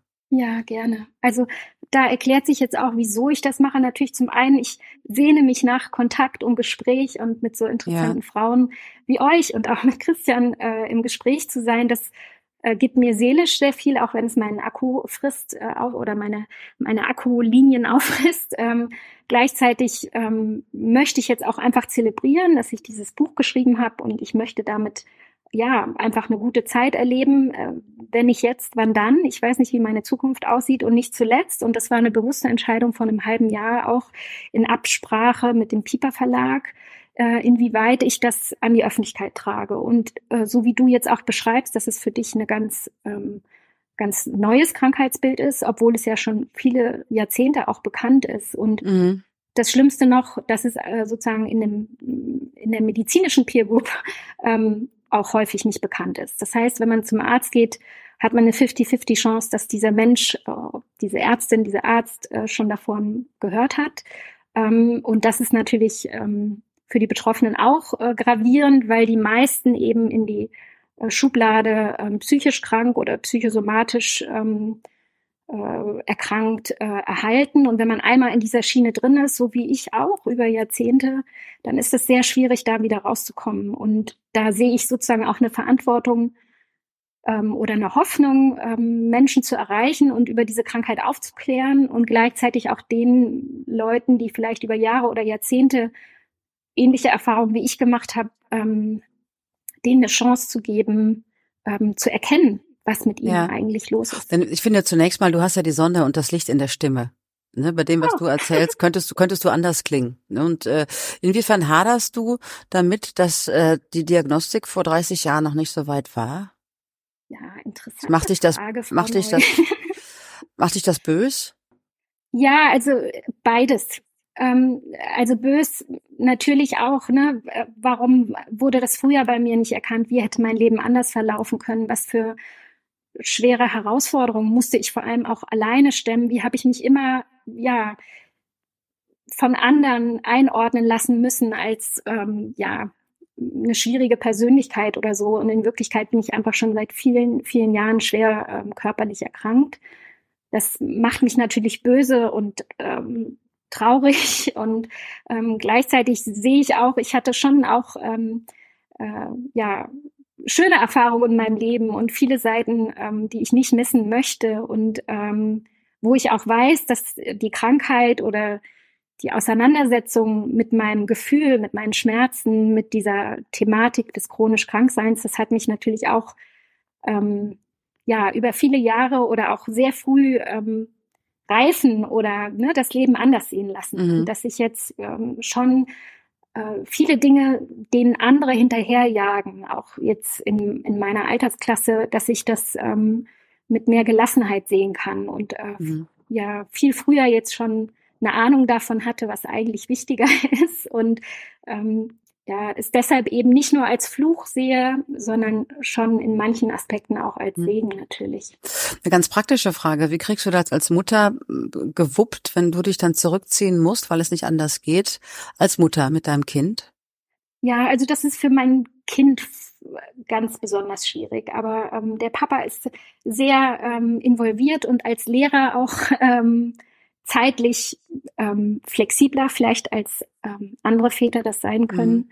Und ähm, ja, ich habe jetzt inzwischen ähm, leider eben, deshalb hatte ich das vorhin auch erwähnt, dass sozusagen familiäre Unterstützung ähm, in der Nähe ja für viele Familien wichtig ist. Für mich wäre es als Kranke, chronisch Kranke natürlich noch wichtiger gewesen. Aber meine Familie wohnt, ähm, also alle wohnen sehr weit weg. Äh, Mhm. Und das war natürlich eine Herausforderung. Umgekehrt habe ich ähm, äh, jetzt inzwischen auch durch die neue Diagnose ähm, auch eine Pflegestufe, also Pflegestufe 2 schon. Das heißt, ähm, wir haben ähm, Hilfe im Alltag, im Haushalt und ähm, das ähm, bringt natürlich jetzt auch eine Erleichterung und auch äh, in der Stadt haben wir viele Angebote schon immer angenommen, um das als Familie auch wuppen zu können. Ähm, Mhm. äh, genau. Bist du, bist du körperlich beeinträchtigt? Mm, Also läufst jetzt Sowohl keinen als Marathon. Also, aber Also äh, wenn du mich jetzt an, ich nehme jetzt an, ich bin drei, vier Tage zu Hause, äh, isoliert, in Ruhe und ich schaff's dann äh, zu duschen und mich vernünftig anzuziehen und wir treffen uns auf der Straße, würdest du nicht vermuten können, dass ich diese Geschichte und diese Krankheit habe ähm, Mhm. und auch nicht, dass ich Pflegestufe 2 habe. Also rein äußerlich kann man mir an guten Tagen das nicht ansehen. Umgekehrt, an den schlechten Tagen verlasse ich das Haus nicht. Das heißt, niemand im Außen ähm, erlebt mich in meinen schlimmen Phasen. Und umgekehrt, ähm, also ich habe jetzt, ähm, äh, ich habe einen Duschstuhl, dass ich ähm, beim Duschen sitzen kann. Ich habe äh, einen Rollator, dass ich, wenn ich es mit meiner Tochter vielleicht einmal im Jahr zum H&M schaffe, dass ich äh, sitzen kann, während sie sich die Klamotten anguckt, weil ich nicht lange stehen kann. Ähm, aber ähm, also das hat f- natürlich Vorteile. Ich bin jetzt nicht vorrangig körperlich eingeschränkt, ähm, was für Betroffene natürlich ein schweres Los sein kann, aber man sieht es mir halt nicht an. Das heißt, ich bin immer wieder in der Position, mich rechtfertigen oder erklären zu müssen. Mhm. Ähm, das Wie ist äh, ähm, auch nicht wie- immer einfach. wie sehr weißt du, wie sich diese Erkrankung entwickelt? Also bist du an dem Punkt und der bleibt jetzt so oder wird das schlimmer, wird das besser? Also meine Situation ist die, dass es mit jedem Jahr schlimmer wird und ähm, jetzt leider, ähm, also kann man, das wissen die Medizinerinnen und Mediziner jetzt auch, dass halt die Corona-Infektion, die ich auch durchgemacht habe, gepaart mit vielen äh, Corona-Impfungen, die ich hatte, ähm, halt den Organismus vor allem von ME/CFS-Betroffenen ähm, enorm belastet und ähm, halt alte Virus ähm, ähm, alte Virus, wie soll ich sagen, Ansammlung im Körper wieder reaktivieren kann. Und so ist Also ein Schub. jetzt auch. Ja, wir haben einen Schub verursacht, kann man sozusagen Ja, kann man sagen. genau. Ne? Das heißt, der Epstein-Barr-Virus, den ich schon seit 30, 40 Jahren in mir trage, ist jetzt auch aktuell ähm, aktiviert. Das kann man über ähm, einen Antikörpertest im Blut feststellen. Ähm, und dadurch erklärt sich, wieso es mir jetzt auch seit zwei Jahren noch schlechter geht. Und natürlich alle möglichen Stresssituationen oder Überforderungssituationen machen es immer schlimmer. Das heißt, ich habe eine Karriere über die letzten 20 Jahre, dass ähm, mein gesundheitlicher Zustand sich immer weiter verschlechtert und das macht mir auch Angst, weil ich nicht weiß, ähm, wenn ich jetzt mit Mitte 40 Pflegestufe 2 habe, was ist dann in zehn Jahren? Ähm, äh, wie geht mein Leben weiter? Und ähm, deshalb noch mehr auch die Sehnsucht, jetzt mein Buch zu feiern und ähm, ja, diesen Erfolg zu feiern, dass ich ähm, das mit einem Wurf direkt Hey. ähm, zu Pieper geschafft habe. Genau. Ja, ey, völlig zu Recht. Und genießt die Zeit. Ich lese gerade, es ist ein Herpesvirus. Ne? Ich google, ich google nebenbei, um zu gucken, was dahinter steckt, um das zu verstehen. Kennst du denn Genau. andere, Me- kennst du betroffene andere Menschen? Also nur äh, übers Internet. Und das ist tatsächlich jetzt auch eine schöne Form, äh, dass die sozialen Medien äh, für so kompliziert und schwierig ich sie auch halte, vor allem als Mutter einer Heranwachsenden, ähm, ist es für mich natürlich ein äh, großer Segen, dass ich mich dort ähm, vernetzen kann mit anderen Betroffenen. Äh, Mhm. die ähm, es ähm, immer noch in einer überschaubaren Zahl gibt, wobei man bei MECFS auch gar nicht von einer seltenen Erkrankung sprechen kann, sondern ähm, schon vor der Pandemie äh, geht man davon aus, dass es so rund 400.000 Betroffene in Deutschland gab. Und jetzt natürlich durch die Masse an Long-Covid-Erkrankten ähm, rechnet man damit, dass es anderthalb, zwei Millionen Menschen werden, die diese Krankheit entwickeln. Und ähm, da äh, ja, gehe ich davon aus, dass ich auch im Alltag irgendwann Menschen kennenlernen werde, die das auch haben. Also ähm, zuletzt war das ja eben äh, eher nicht der Fall, dass äh, die meisten Menschen in meinem Umfeld noch nie davon gehört haben. Und, äh, Hattest du nicht Lust, dein nächstes Buch über dich zu schreiben? Das, den Gedanken hatte ich auch schon, ob du das mal verarbeiten wollen würdest oder ob das kontraproduktiv wäre. Ja, auch wieder äh, steckt beides in der Antwort drin, weil ich habe schon das Gefühl, ich habe sehr viel zu erzählen, auch Dinge, die jetzt nicht nur Menschen unterhalten oder irgendwie ähm, in, in Schrecken versetzen könnten oder weiß ich nicht, was die Motivation wäre. Ähm, ja, vielleicht auch positive ähm, Aspekte aus meiner Geschichte zu ziehen. Also was, was kann ich ähm, der Leserschaft bieten mit meiner Geschichte? Aber natürlich auch, und ihr merkt es jetzt auch, ne, wenn man mich einmal piekst, dann ähm, hole ich weit aus und habe natürlich sehr das Bedürfnis, darüber zu sprechen und auch auszuholen, weil ja ich das Gefühl habe, mir ist da über viele Jahrzehnte auch ähm, viel Unrecht ähm, passiert. Mhm. Also das heißt auch wie so eine, ähm, ja, äh, wie soll ich das beschreiben, so eine Kathesis, dass man sich ähm, ja befreit von dieser ganzen Last, die man über Jahre so mit sich getragen hat, alleine eben vor allem. Äh, gleichzeitig könnte ich mir vorstellen, wenn ich mich jetzt ähm, regelmäßig mit dieser Thematik in so einem Manuskript beschäftigen würde oder müsste, ob mich das nicht ähm, auch zusätzlich im Alltag irgendwie belasten kann. Und das ist halt das Schöne an dieser Love Story, die ich geschrieben habe. Die hat mir über diese drei Jahre der, ähm, ja, als ich an dem Manuskript gearbeitet habe, das wurde immer so eine Parallelwelt für mich. Also ähm, eine Welt, wo es äh, eitel Sonnenschein gab, wo es um, um Liebe und äh, glückliche Zufälle und ähm, ja, einfach ähm, ein angenehmes, leichtes Leben ging, dass das für mich so eine, ein Ausgleich wurde zu dem Alltag, der mich sehr ähm, belastet hat. Ich bin jetzt aus zweierlei Gründen nicht dazwischen gegangen. Zum einen kann Steffi diesen Part einfach rausklippen und jetzt in ihrem Mutmacher-Podcast senden. Und zum anderen, Steffi, hast du im Verlauf wahrscheinlich gemerkt, ach, die würde ja perfekt in mein Buch passen, meine Mutmacher. Nee, das ist doch, glaube ich, glaube ich, ich, hab, ich würde auch gerne darüber ähm, noch reden wollen, ne? Vor allen Dingen, ähm, wenn, wenn die sagt, die, die Kraft selber zu schreiben, würde mich vielleicht überfordern. Ich habe aber das, die Kraft, das mit ihr zusammen zu machen. Darüber können wir gerne sprechen. Und äh, das ist halt genau mein The Thema. Also diese, diese, meine Mutmacher, Steffis Mutmacher ist ein Podcast, der 2021 in der Pandemie entstanden ist, vom WDR aus. Damals, äh, ich habe eine eigene Abendshow bei WDR 2, Steffis Kneipenquiz. Die Tour war ausverkauft und fiel dann halt flach und wir mussten alles absagen. Das hat mich unglaublich ja verletzt und ich war ja wie alle, die auf der Bühne irgendwie arbeiten, am Boden zerstört. Und dann habe ich überlegt, einen Podcast zu machen und dann waren meine Chefs äh, diejenigen, die sagten, Mutmacher, das ist irgendwie genau dein Thema. Du bist so ein Typ dafür. Und dann habe ich mir wirklich, ähm, habe ich die Hörerinnen und Hörer gefragt, habt ihr mir eine Geschichte zu erzählen? Habt ihr mal vom Leben auf die Fresse gekriegt und seid irgendwie wieder ans Licht gekommen? Und dann haben sich ganz viele gemeldet und ich habe äh, 60, 70 Ausgaben produziert. Ich bin zu diesen Menschen nach Hause gefahren, habe mich da mit ihnen getroffen, wo sie sich am sichersten und am wohl, wohlsten fühlen. Also ich glaube, ich habe an den meisten Küchentischen in Nordrhein-Westfalen mit einem Kaffeepott gesessen und habe Menschen wahrgenommen, denen zum ersten Mal zugehört wurde und die zum ersten Mal Fragen beantwortet haben, auf über die sie sich noch nie Gedanken gemacht hatten. Und äh, das fängt an mit Themen wie ähm, Marianne, die 25 Jahre ihres Lebens schwerste, aber geheime Alkoholikerin war. Wir reden über Depressionen, wir reden über Demenz. Guido, dessen Frau mit 50 äh, Morbus Pick bekam, eine ganz seltene Demenzerkrankung mit drei Kindern, von denen, die, die noch nicht mal 18 waren.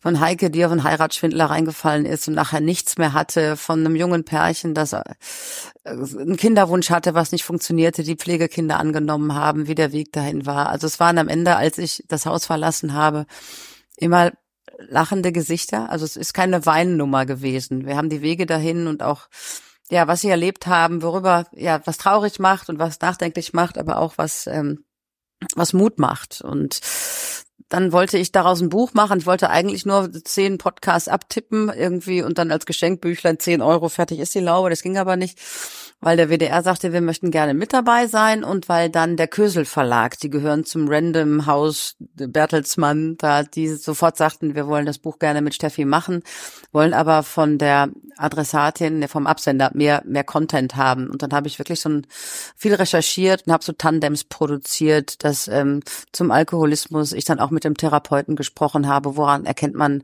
jemanden, der Alkoholprobleme hat, welches Verhalten ist für jemanden, der mit so jemandem zusammenwohnt, ratsam, welche Therapien gibt es. Und da habe ich ja zehn Fälle rausgepickt und habe dazu meine Mutmacher geschrieben, was innerhalb von vier Wochen schon in der zweiten Auflage dann veröffentlicht wurde, was mich total freut. Ähm, es ist eine ganz andere Seite von mir, weil ich echt ein lustiger Mensch bin, Bühnenmoderatorin bin, ich singe und ich mache Faxen und äh, habe immer habe eigentlich immer irgendwie was Lustiges zu sagen. Aber ich habe auch diese andere Seite. Ich habe halt auch, ich habe Psychologie studiert im Nebenfach damals. Ich habe eine Ausbildung zum Coach gemacht habe mich dann auch mit der Transaktionsanalyse, also mit dieser Art von Psychotherapie auseinandergesetzt und bin da leidenschaftliche Interviewführerin. Also mit Menschen Interviews, Gespräche zu führen. Interviews klingt immer, als wenn man eine Sachinformation haben will. Ich möchte aber den Menschen begreifen. Das ist echt meine große Passion. Und dass ich das alles in diesem Buch machen konnte, ist ein Geschenk. Und ich bin auch auf Lesereise und äh, ich kann verstehen, wenn das anstrengend ist, Ellen, ich habe es bei mir so empfunden, ich, das sind mittlerweile 500er Hallen, die ich da füllen darf. Ähm, und ich habe das große Glück, dass immer einer meiner Protagonisten im Publikum sitzt. Und dazu kommt noch mein Glück, dass ich mir Köpfe, Namen und Geschichten merken kann. Also, dass ich dann mit denen auch kurz reden kann, dass sie erzählen, was, was es mit ihnen gemacht hat, ihre Geschichte öffentlich zu machen. Ja, das ist ja auch kein Kindergeburtstag, wenn du plötzlich in einem Dorf wohnst und sagst, ich war jahrelang Alkoholikerin. Ne? Wie geht dann das Umfeld da mit dir um? Und äh, ja, das ist das Buch Meine Mutmacher und äh, das, ich bin total happy damit, weil es auch so so vielseitig ist. Ne, da fällt mir gerade Claudia ein, die hat in ihrem Leben nie lesen und schreiben gelernt. Wie diese Frau mit äh, Anfang 40 sich zur VHS gewagt hat, mit dem Buch verkehrt rum im Wartezimmer in der Hand und die Frau am Informationsschalter wusste gleich, ich weiß, wo sie hinwollen. Ne, sie sitzen da, das funktioniert alles so nicht.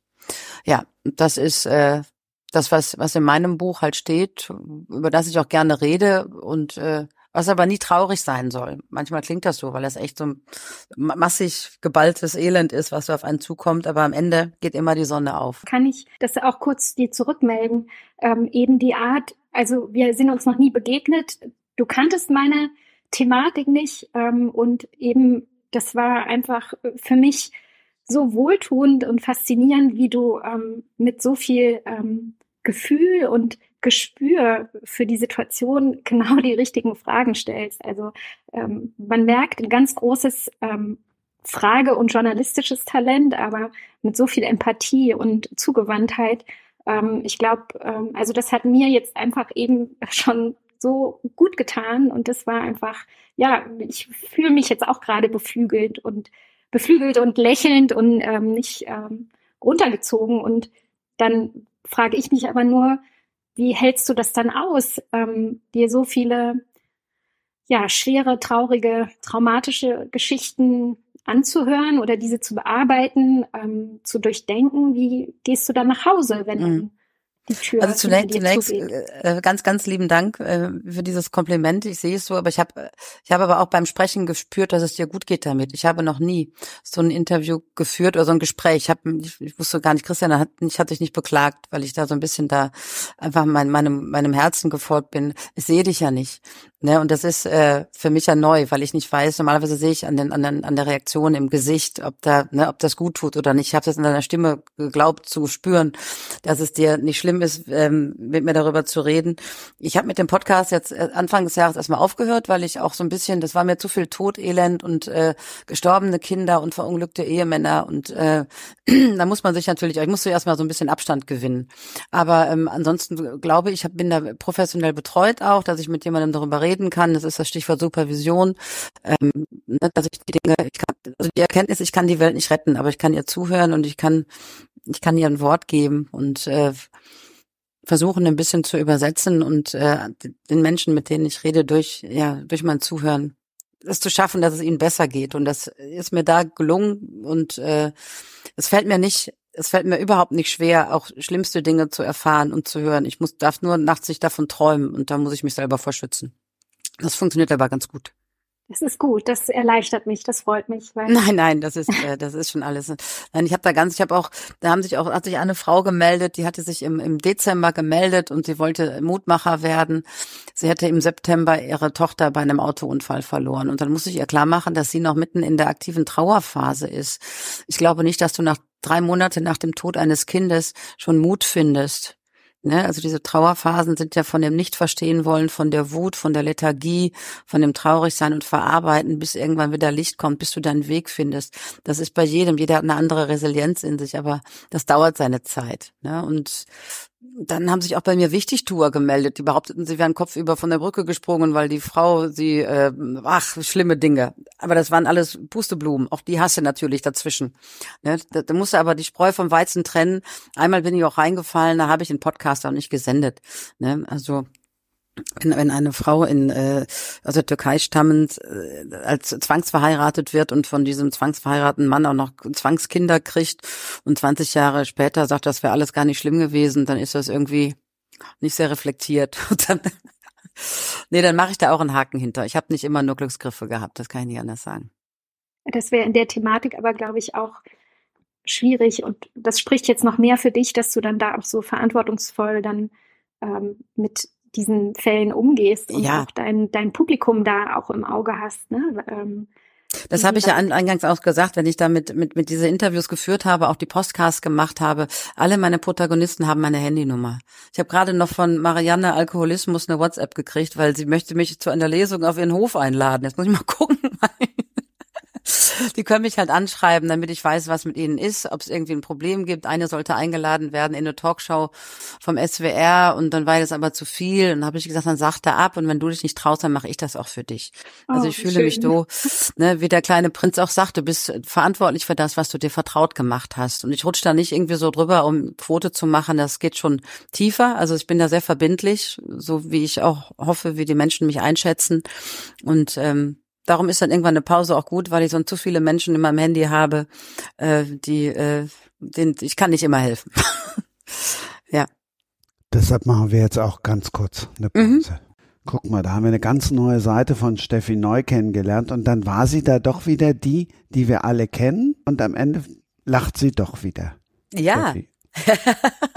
Nein, das wäre ja auch schlimm. Am Ende muss immer, ne, das ist das Mutmanagement. Man muss immer gucken, dass am Ende die Sonne aufgeht.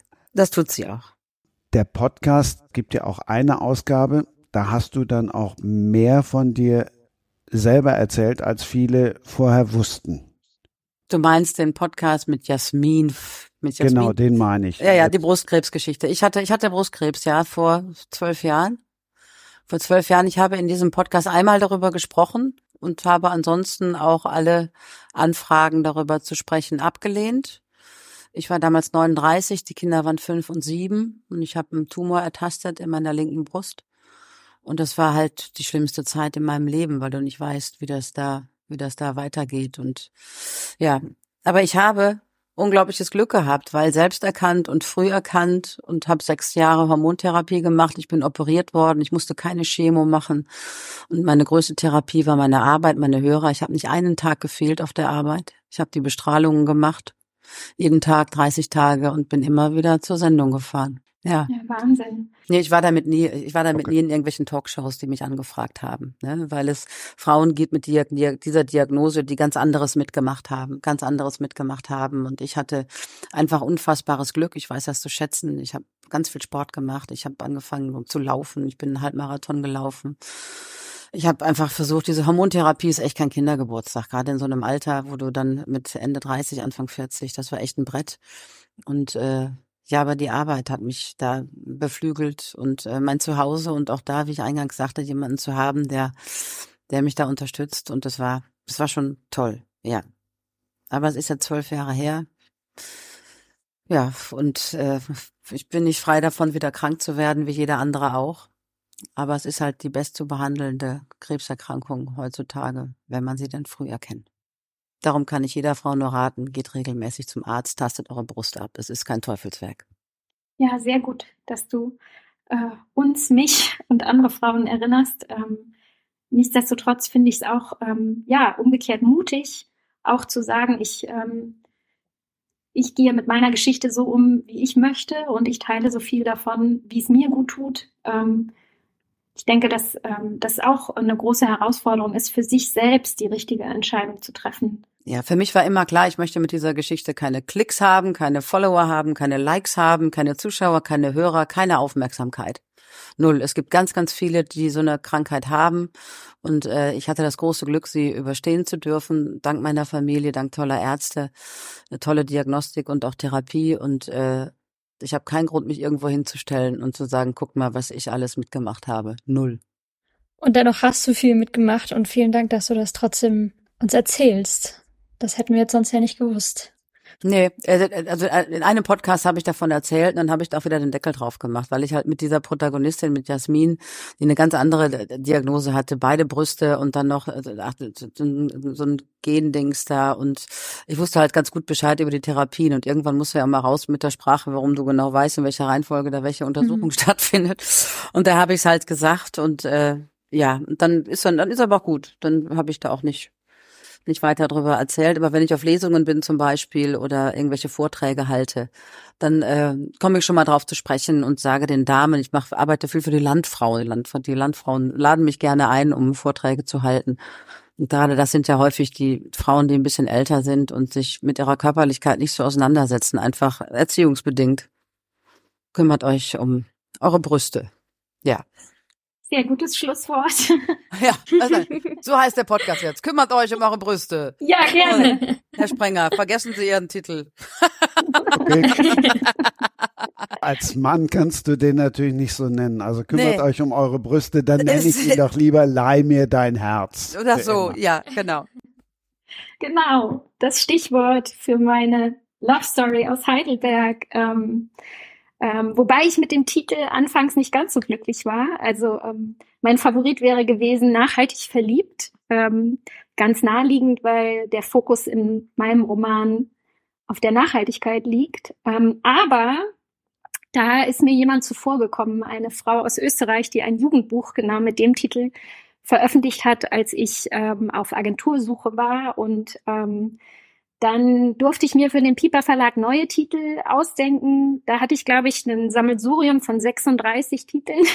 Und ähm, der Piper Verlag hat sich dann diesen ausgesucht mit der Idee, ähm, dass ähm, die Kundschaft im Buchladen sofort weiß, was das für ein Genre ist. Und ähm, das heißt, ähm, eigentlich mein Favorit, mein Alternativfavorit wäre gewesen Klimaneutral auf Wolke 7. Und dieser Titel hat es immerhin auf die Rückseite des Buches geschafft. Und ähm, das Leih mir dein Herz für immer ähm, macht auf jeden Fall klar, es ähm, ist ein Liebesroman und wir können uns alle schon äh, ausdenken, ähm, ob es ein Happy End gibt oder nicht. Und ähm, das speziell das Wortspiel mit nicht schenk mir dein Herz, sondern leih mir dein Herz für immer äh, liegt darin begründet, dass ähm, es um ein kleines Leihgeschäft in der Heidelberger Altstadt geht, ähm, wo Susanne, die Protagonistin, an Touristen ähm, Dinge verleiht, die die Touristen vielleicht vergessen haben ähm, oder ausschließlich für ihren Besuch in Heidelberg benötigen.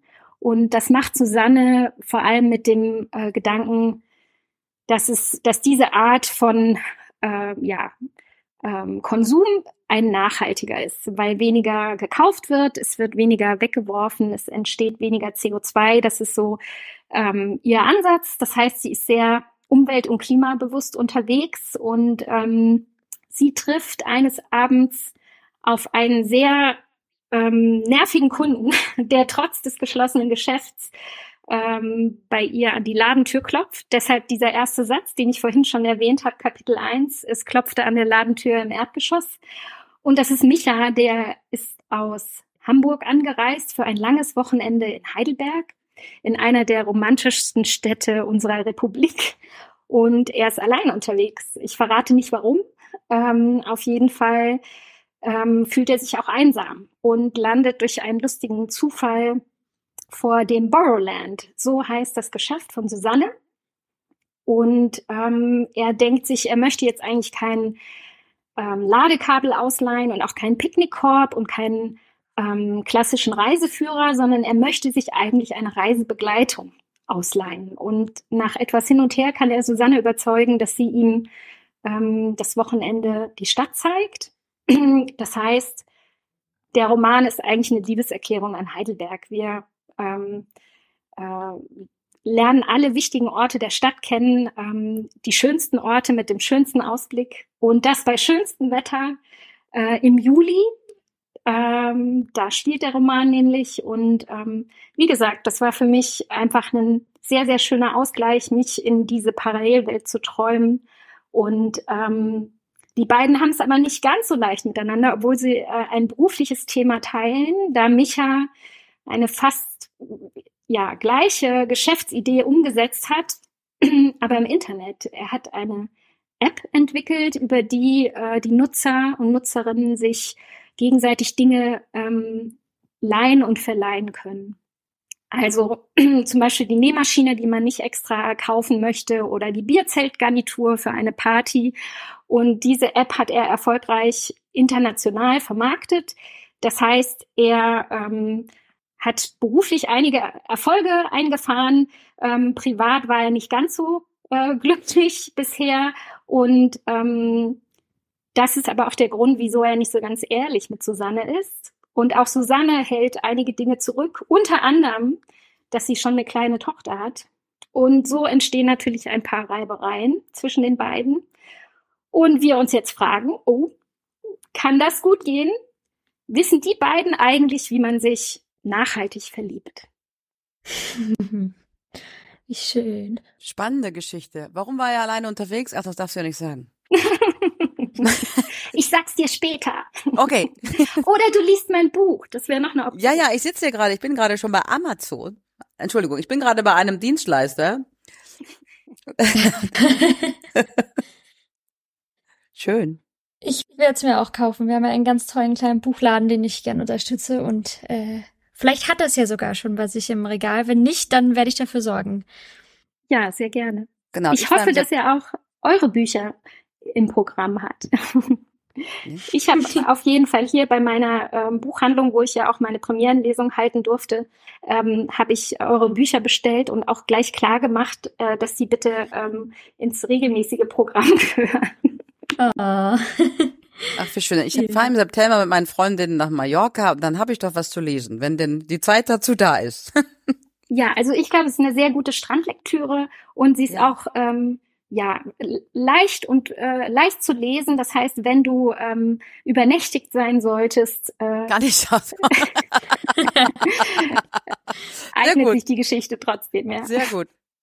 Wie bist du bei den Charakteren und der Geschichte vorgegangen? Also, weil das, was ich geschrieben habe, ist ja was ganz, ganz anderes mit einer anderen Herangehensweise. Aber hast du dir dann irgendwelche Moodboards gemacht und die, die Geschichte so ausgetüftelt oder hat die sich wirklich beim Schreiben ergeben? Nee, wirklich beim Schreiben, wie ich schon erwähnte, dass ich so, und das dachte ich zum Beispiel auch bei deinem Titel, dass da unheimlich viel konzeptionelle Arbeit eingeflossen sein muss. Also äh, welche Dimensionen ne, willst du abdecken ähm, für dieses Thema und ähm, äh, ist es eine Mischung aus Bastelanleitung oder Kochrezept ähm, oder äh, Erklärung? Und ich hatte, wie gesagt, überhaupt kein Konzept und auch keine keinen Plot, den ich vorher skizziert hätte, sondern ich habe eben ja, äh, äh, jeden Tag, wenn ich, ähm, wenn es mal eine gute Stunde oder einen guten Moment für mich gab, dann ähm, äh, habe ich die Zeit, die ich ja sowieso im Bett verbringen musste oder in der Hängematte im Garten, wenn es ein besonders guter Tag war, habe ich dann genutzt, um einfach weiterzuschreiben. Und das hat sich alles so ähm, äh, ja während des Schreibens einfach entwickelt und ähm, ähm, auch die Charaktere ähm, das äh, ist mir so zugeflogen, während ich eben gedanklich durch Heidelberg geschlendert bin und mir dann ähm, von einem Kapitel zum nächsten überlegt habe, was denn nun passieren könnte. Wie schön. Ich finde, das ist oft das äh, Sehr schön. beste Zeichen dafür, dass man genau am richtigen Ort genau das Richtige tut, wenn es einem so zufliegt, wenn es so einrastet irgendwie. Ja, und so ist es natürlich aber auch eine Gefahr, ne, wenn man dann so verbunden sich fühlt dieser Geschichte, dass man dann ähm, ja, ich jetzt, wie gesagt, einfach das Glück hatte, dass es ähm, Menschen interessiert hat, was ich da geschrieben habe. Aber wenn man so viel Herzblut und so viel eigenes Gefühl da reingebracht hat, dann kann das natürlich auch ähm, schmerzhaft werden, wenn man dafür keine Interessenten findet oder wenn man schlechte Rezensionen bekommt. Und deshalb ist äh, übrigens, Steffi, die Idee mit diesem einen Online-Dienstleister gar nicht so schlecht. Wenn du da dein Buch ähm, bestellst, dann kannst du ja vielleicht im Mhm. Nachhinein auch ähm, was schreiben dazu. Ähm, Soll ich dir sagen, dass du da schon, du hast da schon vier Sternchen von fünf, du.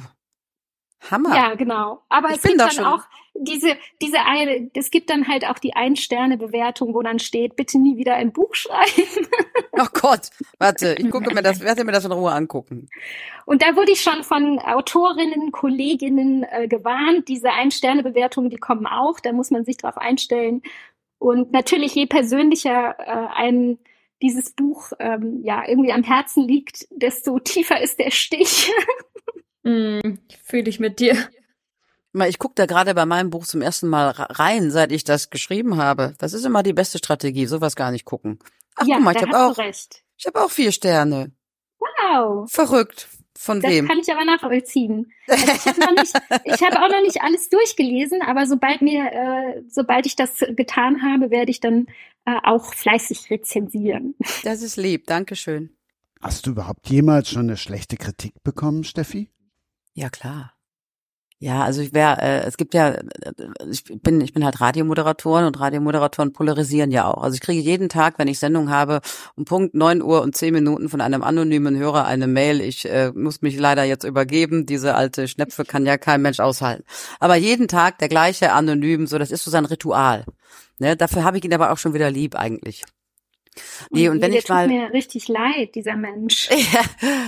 Nee, es gibt es gibt äh, Formulierungen, die mich verletzen, irgendwie so Labertasche oder Schnäbbelschnüss oder so. Also alles, was ich sage, hat ja irgendwo äh, kommt ja irgendwo her. Natürlich sage ich ja manchmal Dinge, über die ich wenig nachgedacht habe, aber ähm, nee, größtenteils, ich glaube, ich glaube, die die Zahl meiner Hater hängt sich hält sich in Grenzen, hoffe ich zumindest. Aber ich weiß auch mittlerweile, ich kann ja nicht jedem gefallen und äh, muss auch nicht, aber ich tue auch niemandem weh und bin auch niemand bin ich bin nicht böse. Insofern hat keiner einen Grund, mich nicht zu mögen. Also ich tue nix. Ich bin eigentlich nur fröhlich und versuche ähm, ein bisschen, ja, ein bisschen Heiterkeit und äh, ja, durch meine Arbeit beim Radio. Radio ist halt für mich das schönste Medium. Du bist Begleiter, du bist nah dran, du bist vertraut und authentisch und das versuche ich zu sein. Und da kann nicht jeder, ist nicht jedermanns Sache.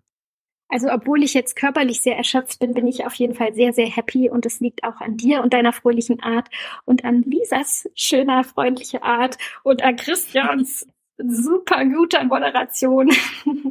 Ich habe ja nun am wenigsten gemacht, aber ich habe schon so ein bisschen schlechtes Gewissen, wenn ich höre, wie es dir dann geht. Machen wir jetzt einfach Schluss. Und ich darf mich bei euch für eure Offenheit, für eure offenen Worte und für diese Runde bedanken. Ich mache mir ja tatsächlich viele Gedanken, was wie wo zusammenpasst. Und ich finde, das hat wunderbar zusammengepasst. Also, ihr drei, vielen lieben Dank.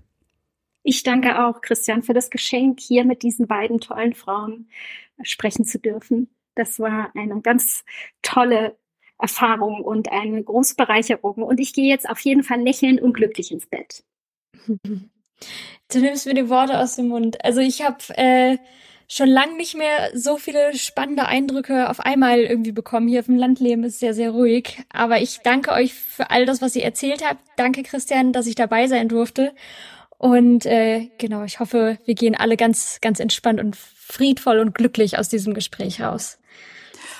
Ich kann mich da nur anschließen. Also ich habe selten zwei Stunden, ich als Kurzstreckenläufer, so äh, aufmerksam interessiert und erfreut, ohne mir einen Kaffee zu holen, übrigens zwischendurch, äh, euch zugehört und zwei Frauen kennenzulernen, die mit Leidenschaft und Liebe trotz ich weiß nicht, ob man es Handicap nennen kann, Ellen, ähm, sein Ding da zu machen. Und ich wünsche euch beiden alles, alles Gute und äh, verliert euer Lachen nicht. Und ganz herzlichen Dank, Christian, für die Auswahl dieser Gäste. Ich habe mich sehr wohl gefühlt.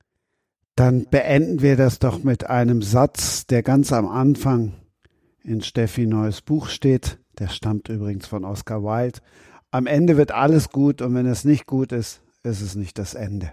Und tschüss. Und tschüss. Das war Sprenger spricht.